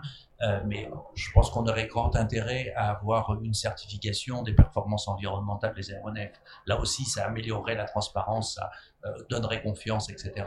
Alors qu'on a une classification que je critique pas, elle, a le mérite d'exister, mais entre la classification telle qu'elle est faite et une certification, il y a quand même une différence et on serait mieux à avoir une certification environnementale des, des produits. Merci à tous. Donc, euh, vous allez pouvoir rejoindre donc, le Didier Marie au restaurant. Et, mais avant, avant de vous laisser partir, on va vous poser la question rituelle. Et donc, c'est notre séquence sur le jump seat. Voilà, alors, parmi vous, euh, est-ce qu'il y en a un qui a euh, un souvenir de, mémorable de jump seat? Le pilote? C'est-à-dire. euh, maintenant dans un avion, je vais pas t'expliquer à toi Ah ce qu'est oui, le jump seat. Ah, c'est la, c'est la troisième, le troisième. Euh, euh, oui, je vais faire court alors parce que je Oui, pourrais bah, écrire plusieurs volumes. parce qu'on a faim, ouais. Et puis tout le monde a faim. Ouais. Le jump seat, oui, euh, ouais, des turbulences hyper sévères, ouais, effectivement. Et c'était juste après le Rio. D'ailleurs, j'étais encore PNC à l'époque, j'étais pas encore pilote. Et évidemment, c'était sur un Rio. Donc vous imaginez bien le silence dans l'avion. Et l'avion craquait dans tous les sens. Et on a eu peur.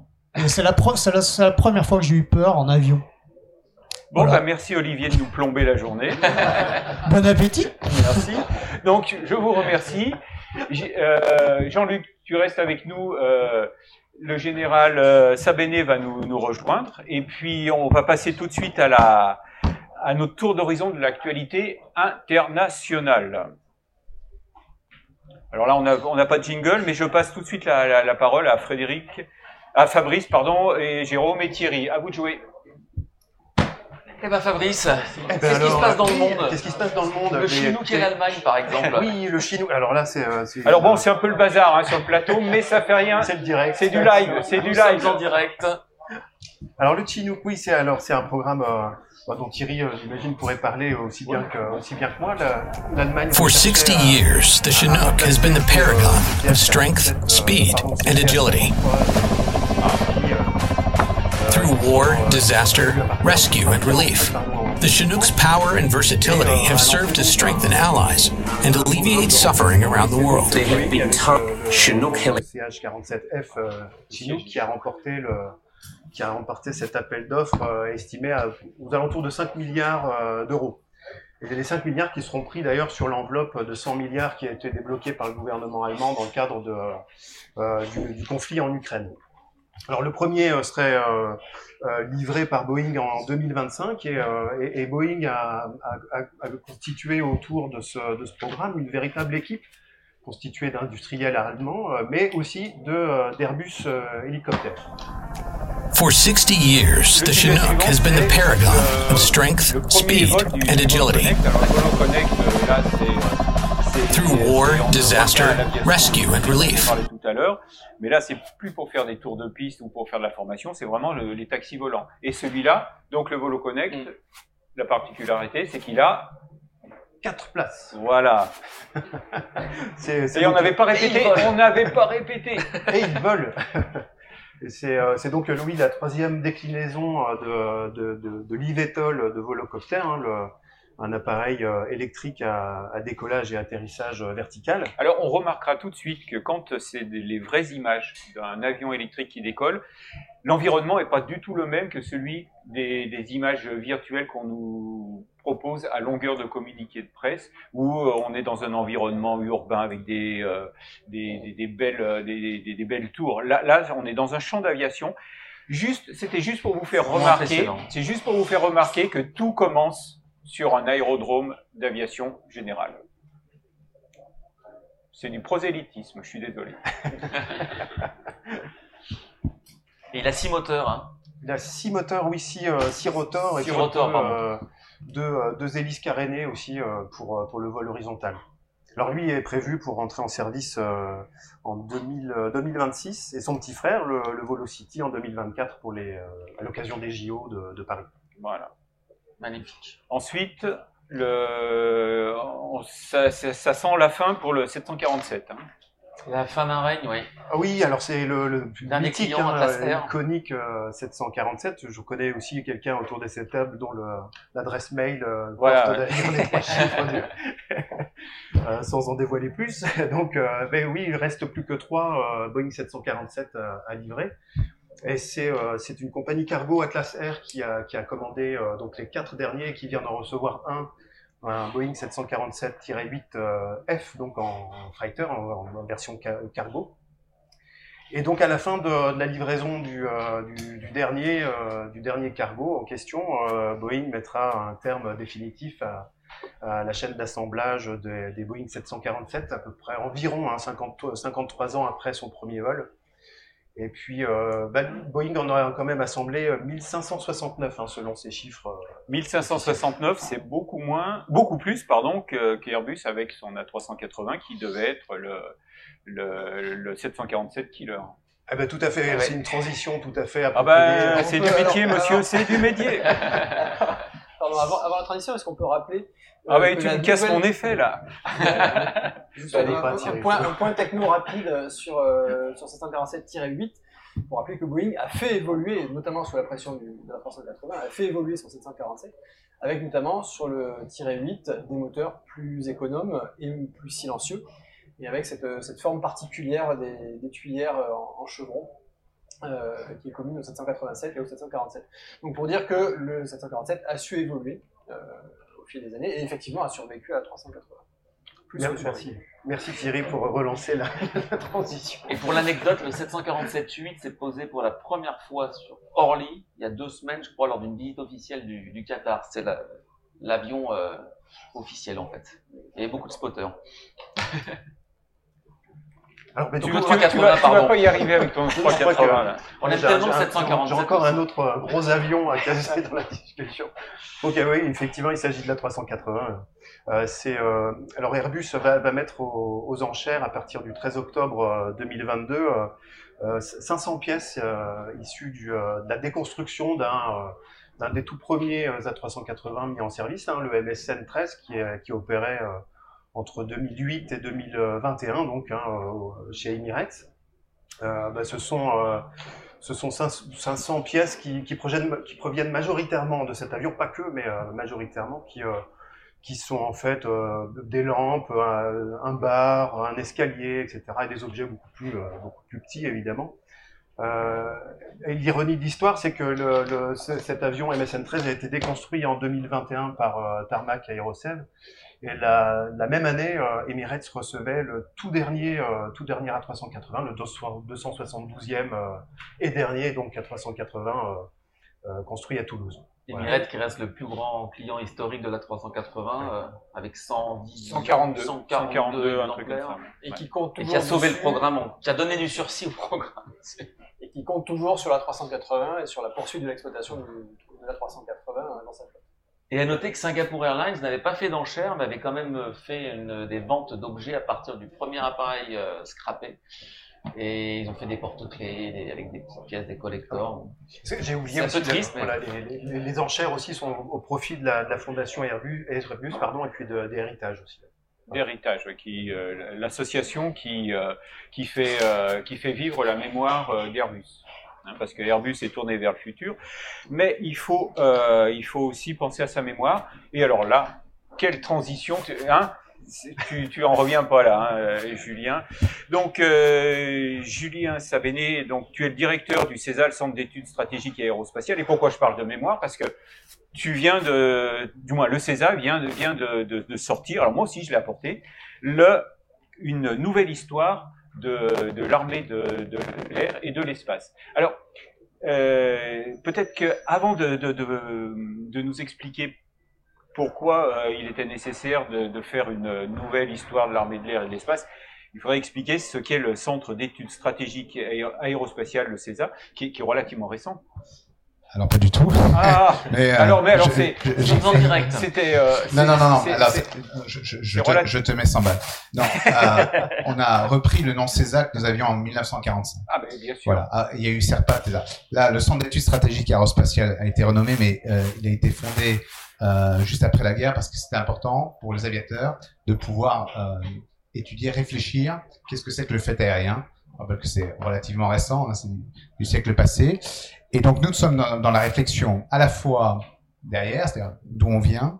Et là, on parlera un petit peu du livre parce que Bien sûr. on a un patrimoine aéronautique et je suis obligé de le dire. Je sais que je suis entre passionné. Euh, on est assis sur une mine d'or, on ne l'exploite pas. L'aviation, elle est née en France. Et si nous, Français, ne le disons pas, personne d'autre ne le dira pour nous. Euh, et on a partout, Bron en est un excellent exemple, des, des lieux euh, qui ont de, de patrimoine symbolique euh, qui, est, qui ont connu l'apogée de l'aviation.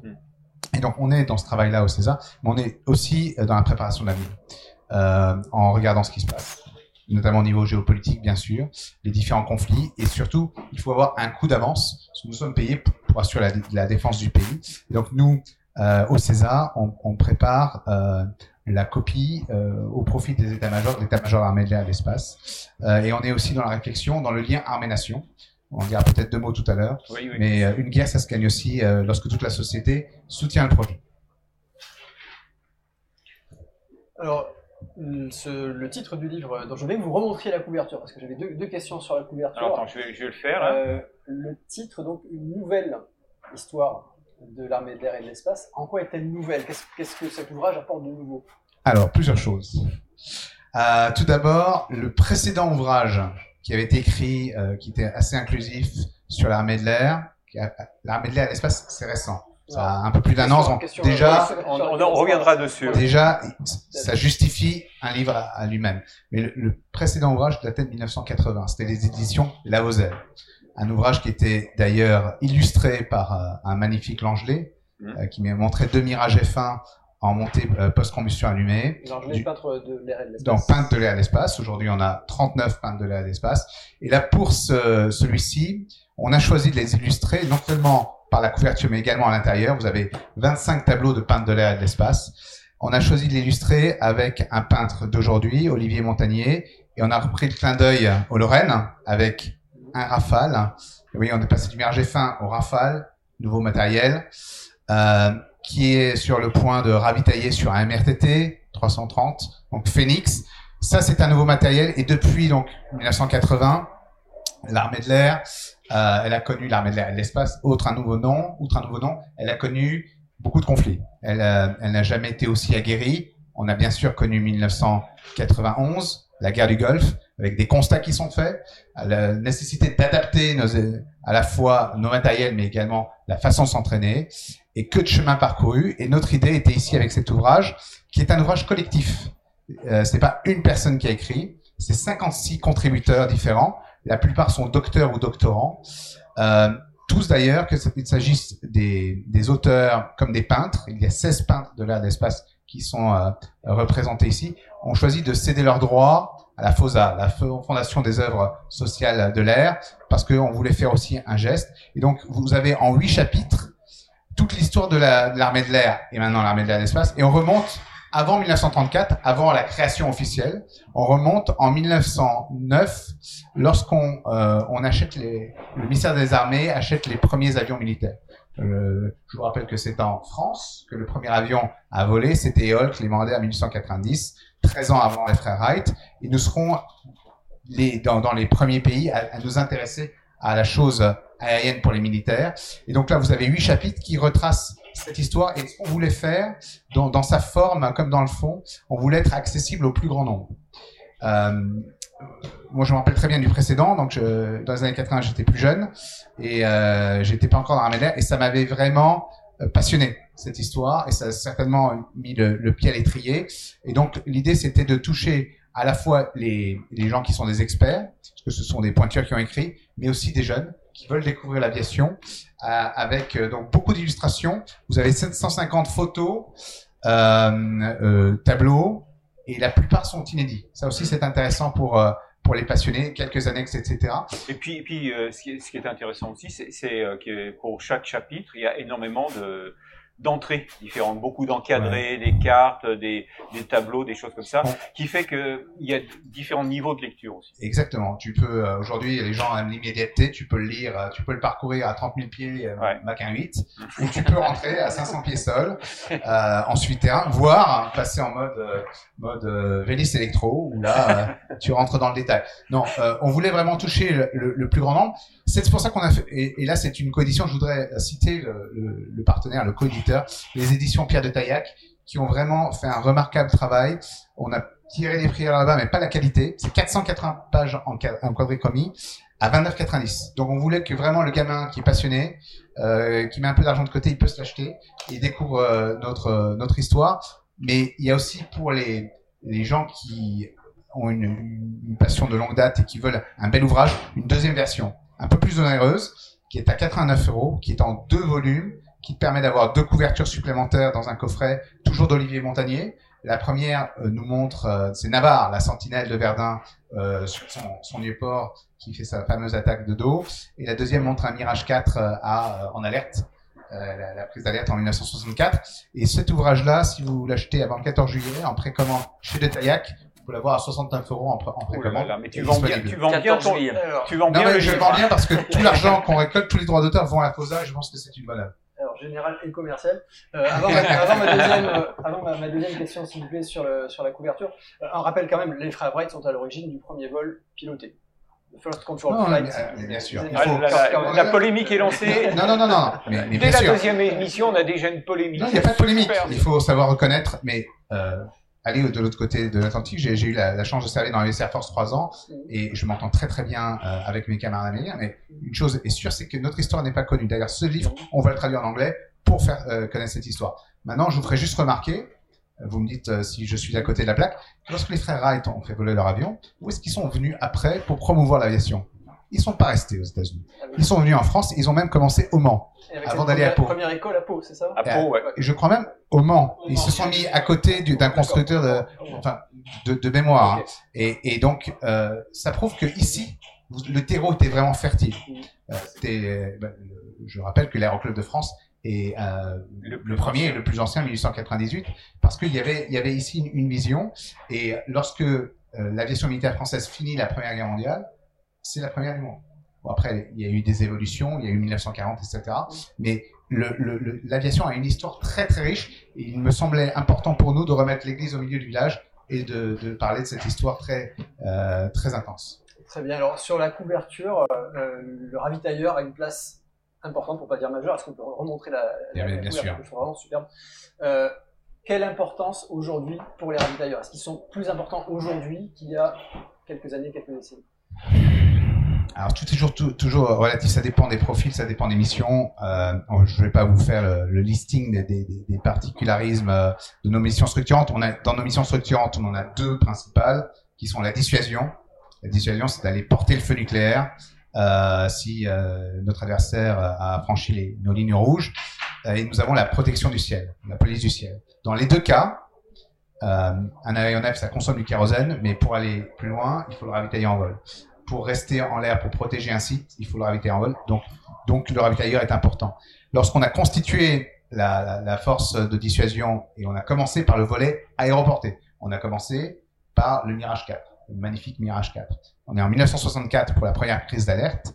Eh bien, euh, il fallait aller porter la bombe qui était euh, euh, gravitationnelle. On était avant les missiles de croisière à statoréacteur d'aujourd'hui. Eh bien, nous avions acheté des, des C-135 FR, euh, F euh, au départ, puis FR lorsqu'ils ont été remotorisés. Donc des avions américains.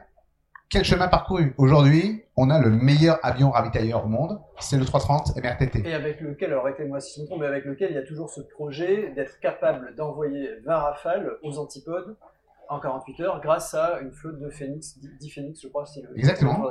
C'était euh, l'objectif euh, fixé par notre chef d'état-major euh, précédent, Gérard Lavigne, c'était 20 rafales, 10 Phoenix, 20 000 km, 48 heures. Eh bien, on a commencé à, à mettre le, le, à lancer l'aventure puisque l'été dernier, nous avons, dans le cadre d'un exercice qui s'appelait EFARA, déployé en moins de 48 heures trois euh, rafales avec deux MRTT euh, en Polynésie française. Donc, euh, on s'inscrit dans cette logique et ça élargit et ça permet à l'armée de l'air l'espace d'être devenu, de devenir un acteur global, euh, à la fois parce qu'il est dans l'armée de l'air l'espace, il y a l'espace et là, on est sur le monde entier, mais c'est aussi parce qu'on a maintenant cette capacité à se déployer très vite. Donc, une empreinte minimale, mais cette capacité, s'il faut porter le feu quelque part, ben, d'amener euh, nos moyens, d'amener euh, les moyens. Et lorsque je vous citais FARA, c'était pas juste pour le plaisir de, de voler au-dessus euh, de la Polynésie, c'était pour arriver avec des missiles de croisière et simuler une attaque sur un objectif défendu à l'autre bout de la Terre. Alors, armée de l'air et de l'espace, euh, donc cette, cette composante euh, additionnelle a été euh, annoncée officiellement en 2019, euh, lancée officiellement par le- la ministre de l'époque, Florence Parly, ministre des Armées, à Lyon-Montverdun, pas, pas très loin d'ici, en 2019. Où en est l'intégration de la composante spatiale? Alors, nous avons un, un- maintenant un commandement de l'espace qui est dirigé par un général qui est le général Friedling. Euh, ce commandement de l'espace euh, a ses installations disséminées un petit peu en France, mais euh, principalement, on va dire, sur Paris. Il va migrer progressivement sur Toulouse pour être au contact avec l'écosystème spatial. La France aussi, dans le domaine spatial, a une place de choix. Et euh, il y a une telle dualité dans le domaine spatial qu'il est pertinent d'avoir côte à côte. Donc NES, commandement de l'espace, et on est sur une montée en puissance qui va se poursuivre. Après, on s'inscrit aussi dans une logique de coopération européenne. Ce sont des, des, des programmes qui sont onéreux et que l'on ne peut pas porter euh, sur nos seules épaules. Et euh, la démarche, euh, euh, c'était aussi une déclinaison. Tout à l'heure, vous parliez de Lyon-Montverdun. Nous avons la chance d'y avoir le nœud stratégique en termes de commandement et de contrôle, donc de centre de commandement. Et aujourd'hui, on ne peut pas faire une opération euh, d'envergure sans qu'il y ait un volet espace.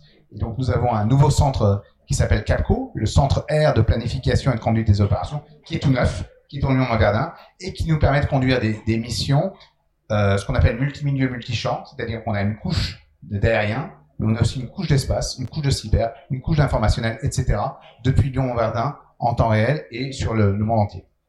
Et il y a eu des exercices, dont le dernier, je crois, était au mois de février, mars, des exercices euh, Astérix. Astérix. voilà. C'était la un- deuxième édition. spatiale. La deuxième édition d'un exercice euh, mené depuis Toulouse, qui était ouvert à nos partenaires étrangers. On travaille euh, bien sûr très proche des Américains, mais aussi avec des partenaires euh, européens, et qui a été euh, un, un- un plein succès, et qui permet à chaque exercice, on poursuit, vous parlez d'intégration, c'est très important pour les aviateurs d'intégrer des effets, surtout euh, face à l'environnement actuel, on parlera peut-être tout à l'heure de l'Ukraine, euh, face à des adversaires qui se protègent, il faut euh, synchroniser des effets, et euh, un seul volet, le seul volet aérien ne suffit plus. Donc il faut combiner aérien, spatial, cyber, etc. Donc oui, cet exercice euh, participe à cette montée en puissance. Alors, tu parles, euh, tu parles de l'Ukraine. Euh, il est intéressant là de, de, de voir euh, tu parlais aussi un peu plus tôt qu'une des missions du CESA, c'était de, le retour d'expérience. Euh, L'Ukraine, c'est une guerre donc, qui a débuté il y a, il y a un peu plus de 100 jours. Est-ce que vous avez déjà euh, analysé euh, le déroulement d'une guerre comme ça et la réponse qu'une armée conventionnelle comme l'armée de l'air peut, Ah. peut répondre doit, doit... Alors, simplement, je me permettrais de, en, en- en préambule de dire l'armée de l'air et de l'espace, le 24 février, les Russes attaquent l'Ukraine. Dans la foulée, nous contribuons à la montée en puissance de l'OTAN pour euh, protéger son flanc, euh, son flanc est avec des chasseurs qui décollent de, de Mont-de-Marsan, des Rafales, pour aller protéger donc la Roumanie, la Pologne, etc. Puis on va déployer des moyens euh, dans les pays baltes aussi pour les protéger. Donc ça, déjà, ça c'est dans notre mission euh, de protéger les Français sur le territoire national, mais aussi euh, à, à, à- à la distance qui va bien. Ensuite, nous, effectivement, il y a un retour d'expérience. Alors, on le partage. C'est pas une, mission qu'on qu'on arrive à couvrir tout seul. On, est trop petit, on est trop, trop peu nombreux. Mais nous, on s'occupe du volet, on va dire, euh, source ouverte. C'est-à-dire que ce qui nous permet d'être inclusif, d'aller discuter avec d'autres acteurs, étrangers notamment, pour essayer d'avoir euh, ce qu'on appelle le retour d'expérience niveau haut, niveau euh, euh, big picture, hein, excusez-moi cet anglicisme, euh, donc niveau macro sur ce qui s'est passé et, euh, et ça a été très intéressant de voir comment un, un pays, alors qu'il y a un différentiel fort hein, euh, dans les forces entre l'Ukraine et, et la Russie, sur le papier tout le monde dirait ben, ça va plier en trois jours, pas du tout. Les Ukrainiens nous ont impressionnés. Euh, alors, est-ce qu'il y a eu des erreurs côté russe? Sans doute. Je pense qu'il y a eu une surprise euh, que les Ukrainiens résistent qu'ils ne soient pas accueillis en libérateur. Donc, eux, les Russes, c'est très structuré. Ils avaient un plan, ils l'ont déroulé, il n'a pas fonctionné, et les Ukrainiens ont été extrêmement agiles. Donc l'agilité, on retrouve un peu ce qui est dans l'ADN des aviateurs. hein. Euh, ils ont notamment, euh, tu en as certainement parlé dans Aerobus, mis en place une petite équipe à base de quad et de, drones, hein, de drones du commerce, hein, qu'ils ont équipés avec des, des munitions, des sous-munitions. Ils ont réussi à neutraliser la fameuse colonne des 60 km euh, parce qu'ils ont eu euh, l'agilité, euh, ils ont eu une force d'initiative hein, que les Russes n'avaient pas. Après, sur la, grande leçon pour nous, il ne faut jamais sous-estimer son adversaire. Surtout, on ne fait pas la guerre si on n'a pas la aérienne. Si on perd la aérienne, on perd la guerre rapidement. Et là, les Russes avaient une petite campagne au départ pour essayer de l'acquérir, mais elle n'était pas suffisante. Ils n'ont jamais complètement récupéré. Et là, ils en payent le prix aujourd'hui. Alors, on a demandé à, à Jean-Luc Charon de, de rester euh, parce que euh, la Fédération française aéronautique et l'armée de l'air et de l'espace ont des relations étroites alors, depuis longtemps. Et Voilà, voilà, et anciennes. Et, et elles sont de quelle nature ces, ces relations aujourd'hui? Alors, au-delà du fait qu'elles sont excellentes, il faut, il faut donner euh, des exemples concrets. Mais je voudrais, euh, par exemple, tu vois, euh, beaucoup d'aviateurs, euh, on vient du monde euh, de l'aéroclub. Moi, j'en suis un exemple, comme beaucoup de mes camarades. Et euh, euh, je sais ce que je vois au passage, euh, lorsque j'avais une quinzaine d'années. J'ai. J'ai d'abord appris chez les civils. hein, et, et c'était structurant pour la suite, pour me permettre d'être mieux préparé pour pour assister, ouais, euh, pour assister, euh, pour après réussir mon, parcours chez les militaires. Aujourd'hui, il est important qu'on ait un contact de qualité avec la jeunesse. Euh, et les valeurs de l'aviateur, elles sont assez universelles. hein. Il y a bien sûr un aspect militaire pour nous, mais il y a des choses qu'on retrouve sur euh, l'agilité, sur le, dépassement de soi, il y a aussi la solidarité, etc. Et on a, au travers de, plusieurs programmes, hein, des liens forts avec euh, la FFA. Je vais en prendre deux, plus particulièrement. Le BIA, c'est une success story Donc, incroyable. Le brevet d'initiation aéronautique. Le brevet d'initiation aéronautique. En gros, c'est des, des gamins qui ont autour de 16 ans. Un peu Euh, moins, même, un peu moins. Pour certains, un peu moins. Autour de 16 ans. Autour de 16 ans. Moi, je parle euh, en connaissance de cause, le mien le fait à 16 ans. Et, euh, et, et j'ai vu le résultat assez impressionnant. Euh, C'est-à-dire c'est des gamins qui vont apprendre ce que c'est que l'aéronautique. On va les initier et à la fin d'une d'une année, ils vont euh, pouvoir faire un vol de découverte. Et tout ça, ça se fait en excellent partenariat, en lien étroit avec, euh, avec la FFA. 30% environ de ces, ces BIA sont réalisés par des euh, aviateurs de l'armée de l'air et de l'espace. Après, nous avons euh, une autre, euh, une autre initiative, un projet qui s'appelle les escadrilles à jeunesse. En gros, c'est les scouts de l'air. On en a 500 aujourd'hui, répartis sur 13 escadrilles, sur nos bases aériennes principalement. Et on a vocation à alors c'est quelque chose qu'on doit tout à l'heure. Qu'est-ce qu'on doit aux étrangers? On doit on doit aux Britanniques. Les Air Cadets, eux, ça date de 1941. Et ils en ont jusqu'à 50 000 aujourd'hui. Nous, on est à 500. On a encore une marge de progrès. Et notre objectif, c'est en deux ans, passer de 13 à 31 escadrilles et passer de 500 à à peu près 1800. Et il nous a semblé pertinent, au-delà des vols qui sont assurés par euh, à la fin du BIA, de creuser. Et, là, on est en discussion très étroite et très euh, euh, prometteuse sur euh, le fait de faire voler ces équipiers. On appelle ça, des- on les appelle des équipiers, nos jeunes euh, scouts, euh, sur des avions électriques pour leur faire découvrir l'aviation, tout en répondant à leurs attentes par rapport à l'environnement, etc. Et là, c'est, euh, on s'est vraiment appuyé sur la démarche avant-gardiste de la FFA, euh, qui nous a, en fait, qui a préparé le terrain pour nous. Et donc, c'est un partenariat qui, qui répond à tes attentes, Président? Oui, bien sûr, mais, euh, mais le général Sabéné a tout dit. euh, on, on- on a Oh, je suis sûr que tu vas trouver quelque chose à ajouter. Je te connais un peu. Non, non, non. euh, on, est, c'est- quelque chose d'ambitieux, c'est quelque chose de novateur, de novateur pour l'armée de l'air et de l'espace. Ça a une dimension extrêmement importante par rapport aux jeunes. Ça a une dimension extrêmement importante par rapport au public parce qu'il s'agit de montrer que euh, aussi bien nous, aviateurs civils, que aviateurs militaires, nous travaillons à des éléments de transition énergétique. Pour l'armée de l'air, effectivement, cette transition énergétique ne peut pas porter sur les modules, sur les vecteurs utilisés pour la défense, mais ça peut porter sur son action envers les jeunes, ça peut porter sur son action de formation. On va, peut-être aussi discuter un jour de ce volet-là. Je crois que ce qu'a fait l'ENAC conduit effectivement tous, les gens qui ont des écoles de pilotage, y compris des écoles de pilotage professionnelles, civiles ou militaires, à réfléchir à ce sujet. Et donc nous, dans la mesure où nous pouvons participer à cette discussion, ça fait partie de notre mission également de- je dirais, d'engagement citoyen, que de participer à cette réflexion. C'est sur le point d'aboutir à des escadrillages de neige. Je ne désespère pas qu'on réfléchisse aussi sur les éléments de formation, euh, parce que les liens sont extrêmement étroits. Alors je, je me permets de, de faire remarquer qu'en ce qui me concerne, j'ai appris à piloter à la fois avec des bourses de l'État, la Direction Générale de l'Aviation Civile, mais aussi à l'époque avec des bourses de, de l'armée de l'air. C'est une autre époque, c'était dans la fin des années 60. Voilà, un petit peu plus haut. Voilà. L'antenne. et ce que nous allons faire avec, euh, avec l'armée de l'air est dans la, dans la droite ligne de ce qui s'est toujours fait, c'est-à-dire une coopération extrêmement étroite entre le milieu de l'aviation civile et le milieu de l'aviation militaire. Eh ben, la conclusion elle va revenir. Oui, vas-y, vas-y, vas-y. J'avais une question euh, complémentaire sur un des, ce que j'ai compris être un des leitmotifs de l'armée d'air et de l'espace. Il y a un peu plus d'un an, j'ai visité la base aérienne de Saint-Dizier, donc une base où on peut voir ou deviner euh, le, le couple Rafale ASLPA, le.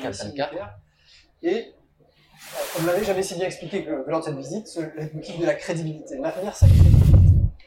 Aujourd'hui, dans un contexte géopolitique qui a changé depuis, euh, qui est tendu, euh, qu'est-ce que ça change, ce contexte, que change ce contexte dans la façon de maintenir sa crédibilité? Alors déjà, ça met en avant le fait que c'est, on n'apprend pas du jour au lendemain à être crédible. Donc nous, vous parliez de Saint-Dizier, c'est une base euh, structurante pour la dissuasion. Nous y avons nos deux escadrons de Rafale biplace porteurs, euh, si nécessaire, de, de l'arme nucléaire, euh, et on a besoin de s'entraîner. Donc on s'entraîne euh, par des opérations ré- régulières qu'on appelle poker, qu'on vous a certainement présenté. Il y en a quatre par an. Si on ne savait pas, déjà, des pays capables de faire poker, c'est-à-dire vous faites décoller plusieurs dizaines de chasseurs, euh, quasiment l'intégralité de votre flotte euh, et vous simulez un raid long rayon d'action, des pays qui sont capables de faire ça, il n'y en a pas beaucoup. Et euh, lorsque, là on parle de nucléaire, mais lorsqu'on fait des raids conventionnels à long rayon d'action, euh, celui qu'on avait fait en 2018 par exemple, on s'appuie sur cette, euh, ce savoir-faire. Savoir-faire, qui- qui- il faut des années, il faut 10 ans pour former un pilote de chasse, niveau mission commandeur, euh, en mesure de conduire euh, de, de, de tels raids.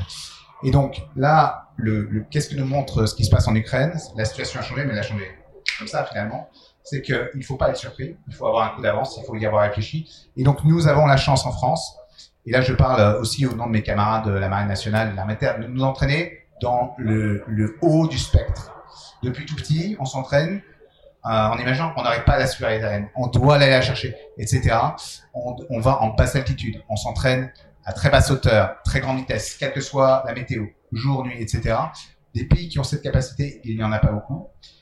Mais si nous, n'avons, si nous baissons la garde, qu'est-ce qui se passe? C'est 1940, nous n'étions pas assez préparés, où euh, nos, nos matériels sont arrivés trop tard. Aujourd'hui, nous avons la chance d'avoir des, des, des matériels aujourd'hui avec en, en, nombre encore un peu limité, mais qui sont d'une qualité euh, inégalée dans, dans l'histoire de nos inventaires. Et, et, que ça soit la dissuasion ou la police du ciel, hein, je vous rappelle que euh, donc depuis Lyon euh, est, est contrôlée la mission de la police du ciel. La SAR aussi. La SAR, pardon. À tout moment, vous êtes pilote privé, vous avez un accident, l'hélicoptère SAR viendra vous chercher et il sera contrôlé depuis Lyon-Mauverdin. Ou si un avion répond plus à la radio, on ne sait pas, est-ce qu'il y a une suspicion de, de détournement, on s'attend, c'est contrôlé depuis Lyon-Mauverdin et on est le pays qui a la, la policière la plus robuste en France. Pourquoi? Pas pour euh, montrer les muscles, pas du tout. Hein. C'est parce qu'on est euh, à la croisée des voies aériennes stratégiques en Europe. Et donc c'est une nécessité. Donc ça, c'est un travail de tous les instants. Et évidemment, avec ce qu'on voit en, en, Ukraine et le durcissement de la situation, il faut qu'on soit prêt à faire face à toutes les situations. Aujourd'hui, nous avons la chance d'avoir le champ, le spectre le plus large possible. Et on doit, on se doit d'avoir ce coup d'avance, donc d'étudier les modes opératoires de nos potentiels adversaires, compétiteurs adversaires, pour pouvoir y faire face. Et aujourd'hui, euh, euh, eh bien, bah c'est un peu le rôle du CESA, mais aux, côtés de tous les autres partenaires, acteurs, qu'ils soient dans l'armée d'air comme dans le monde civil, puisque euh, la résilience, c'est un, une pièce de puzzle essentielle si demain on doit faire la guerre et on doit durer. Je me permets une petite parenthèse sur la SAR, on vient d'en parler au Mont-Verdun, juste à côté, euh, de, de, enfin pas très loin de Bron, à vol d'oiseau. Euh, vous avez plus de 3000 interventions par an, je crois.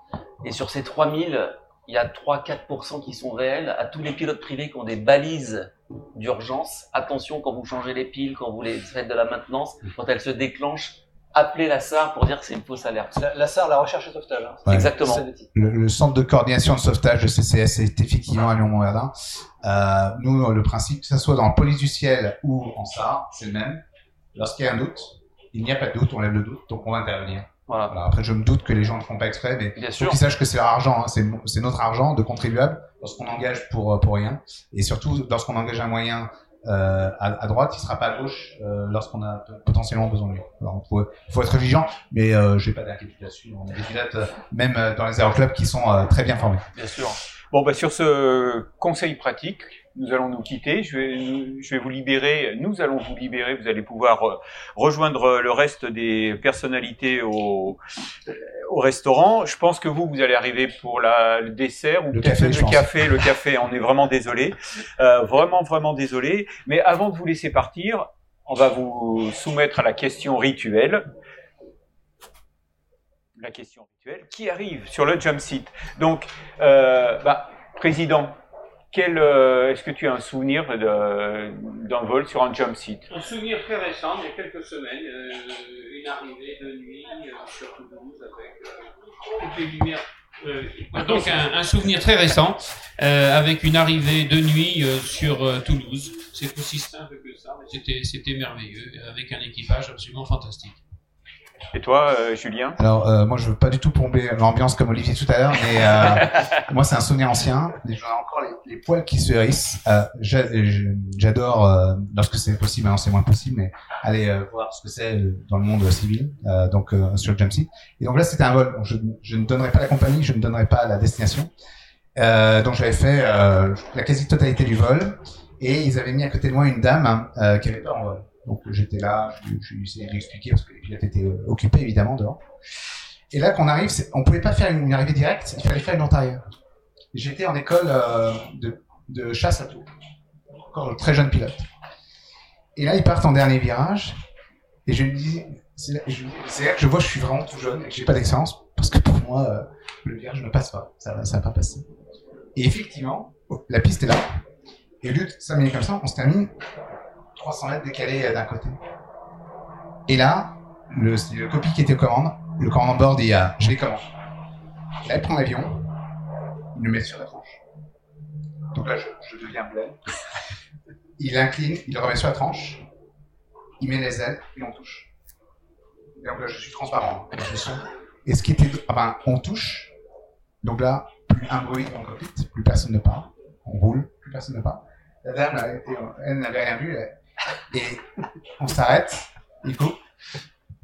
on s'est fait revoir très poliment, mais euh, c'est que j'ai compris que euh, tout a basculé très rapidement et que le facteur humain, euh, je me suis toujours posé la question est-ce que le fait qu'il y avait un, élève pilote euh, militaire, ça, ça a changé, ça a repoussé la limite. Voilà, le facteur humain c'est essentiel, il faut le prendre en compte dans un équipage, même dans un monoplace en patrouille, c'est un sujet majeur. Voilà, donc c'était il y a longtemps, de l'eau a sous les ponts Dieu merci, en, notre aviation est beaucoup plus sûre aujourd'hui.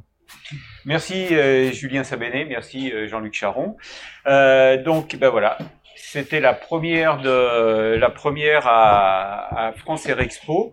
Euh, demain, nous avons une, une, un programme très très chargé. Donc rendez-vous à, à 10 heures. Donc la, la, première partie de, de l'émission sera consacrée au très fort recrutement de l'industrie euh, aéronautique. Hein. 15 000, 15 000 salariés sont recherchés juste cette année. En deux. Et donc avec nous, euh, nous aurons euh, Stéphanie Jacuzzi qui est la DRH de Duquesne Group un groupe euh, euh, qui est présent sur tous les programmes aéronautiques, Boeing, Airbus, euh, Dassault, etc. Sa spécialité des matériaux composites. Dans les matériaux composites, ouais. Il y aura aussi Arthur Léopold DG. Alors là, on est dans, un, dans une autre dimension, mais c'est le PDG d'Elixir Aircraft. Euh, donc le constructeur euh, français qui, euh, qui, monte. Il y aura également Magali Jobert qui nous fait vraiment le, le, plaisir de venir spécialement à, Lyon pour, pour participer à cette, à cette émission. Elle est la directrice du CFA des métiers de l'aérien et là vous verrez qu'il y a des opportunités extraordinaires. C'est dommage que les jeunes qui, qui ont 16, 17 ans, 18 ans n'ont pas, n'aient pas conscience de, de, de, ce que, ce que leur offre la filière aéronautique. Ça, c'était le premier sujet. Le deuxième sujet sera consacré à la transition énergétique de l'aéronautique. On pourrait demander à, Jean-Luc Charon de rester sur ce siège, mais bon, on va le libérer quand même. Il y aura il a faim, oui, il veut boire un café. Il y aura Gilles Osterman de Total Energy, Guy Tardieu, président de l'OSAC, parce que l'OSAC, euh, c'est l'autorité de surveillance, mais on parlait de, la maintenance des avions électriques et des, des, des de volocoptères comment, comment ça va se passer, tout ça. Et puis, il y aura un exploitant d'avions électriques, l'école de pilotage euh, Avialp, qui est dirigé par Emmanuel Ritti. Voilà, donc euh, je vous donne rendez-vous demain, et puis bah, merci d'avoir euh, suivi cette émission. Merci surtout à toute, à toute l'équipe et à tous nos invités. Bye bye. Merci à tous. Merci. À demain.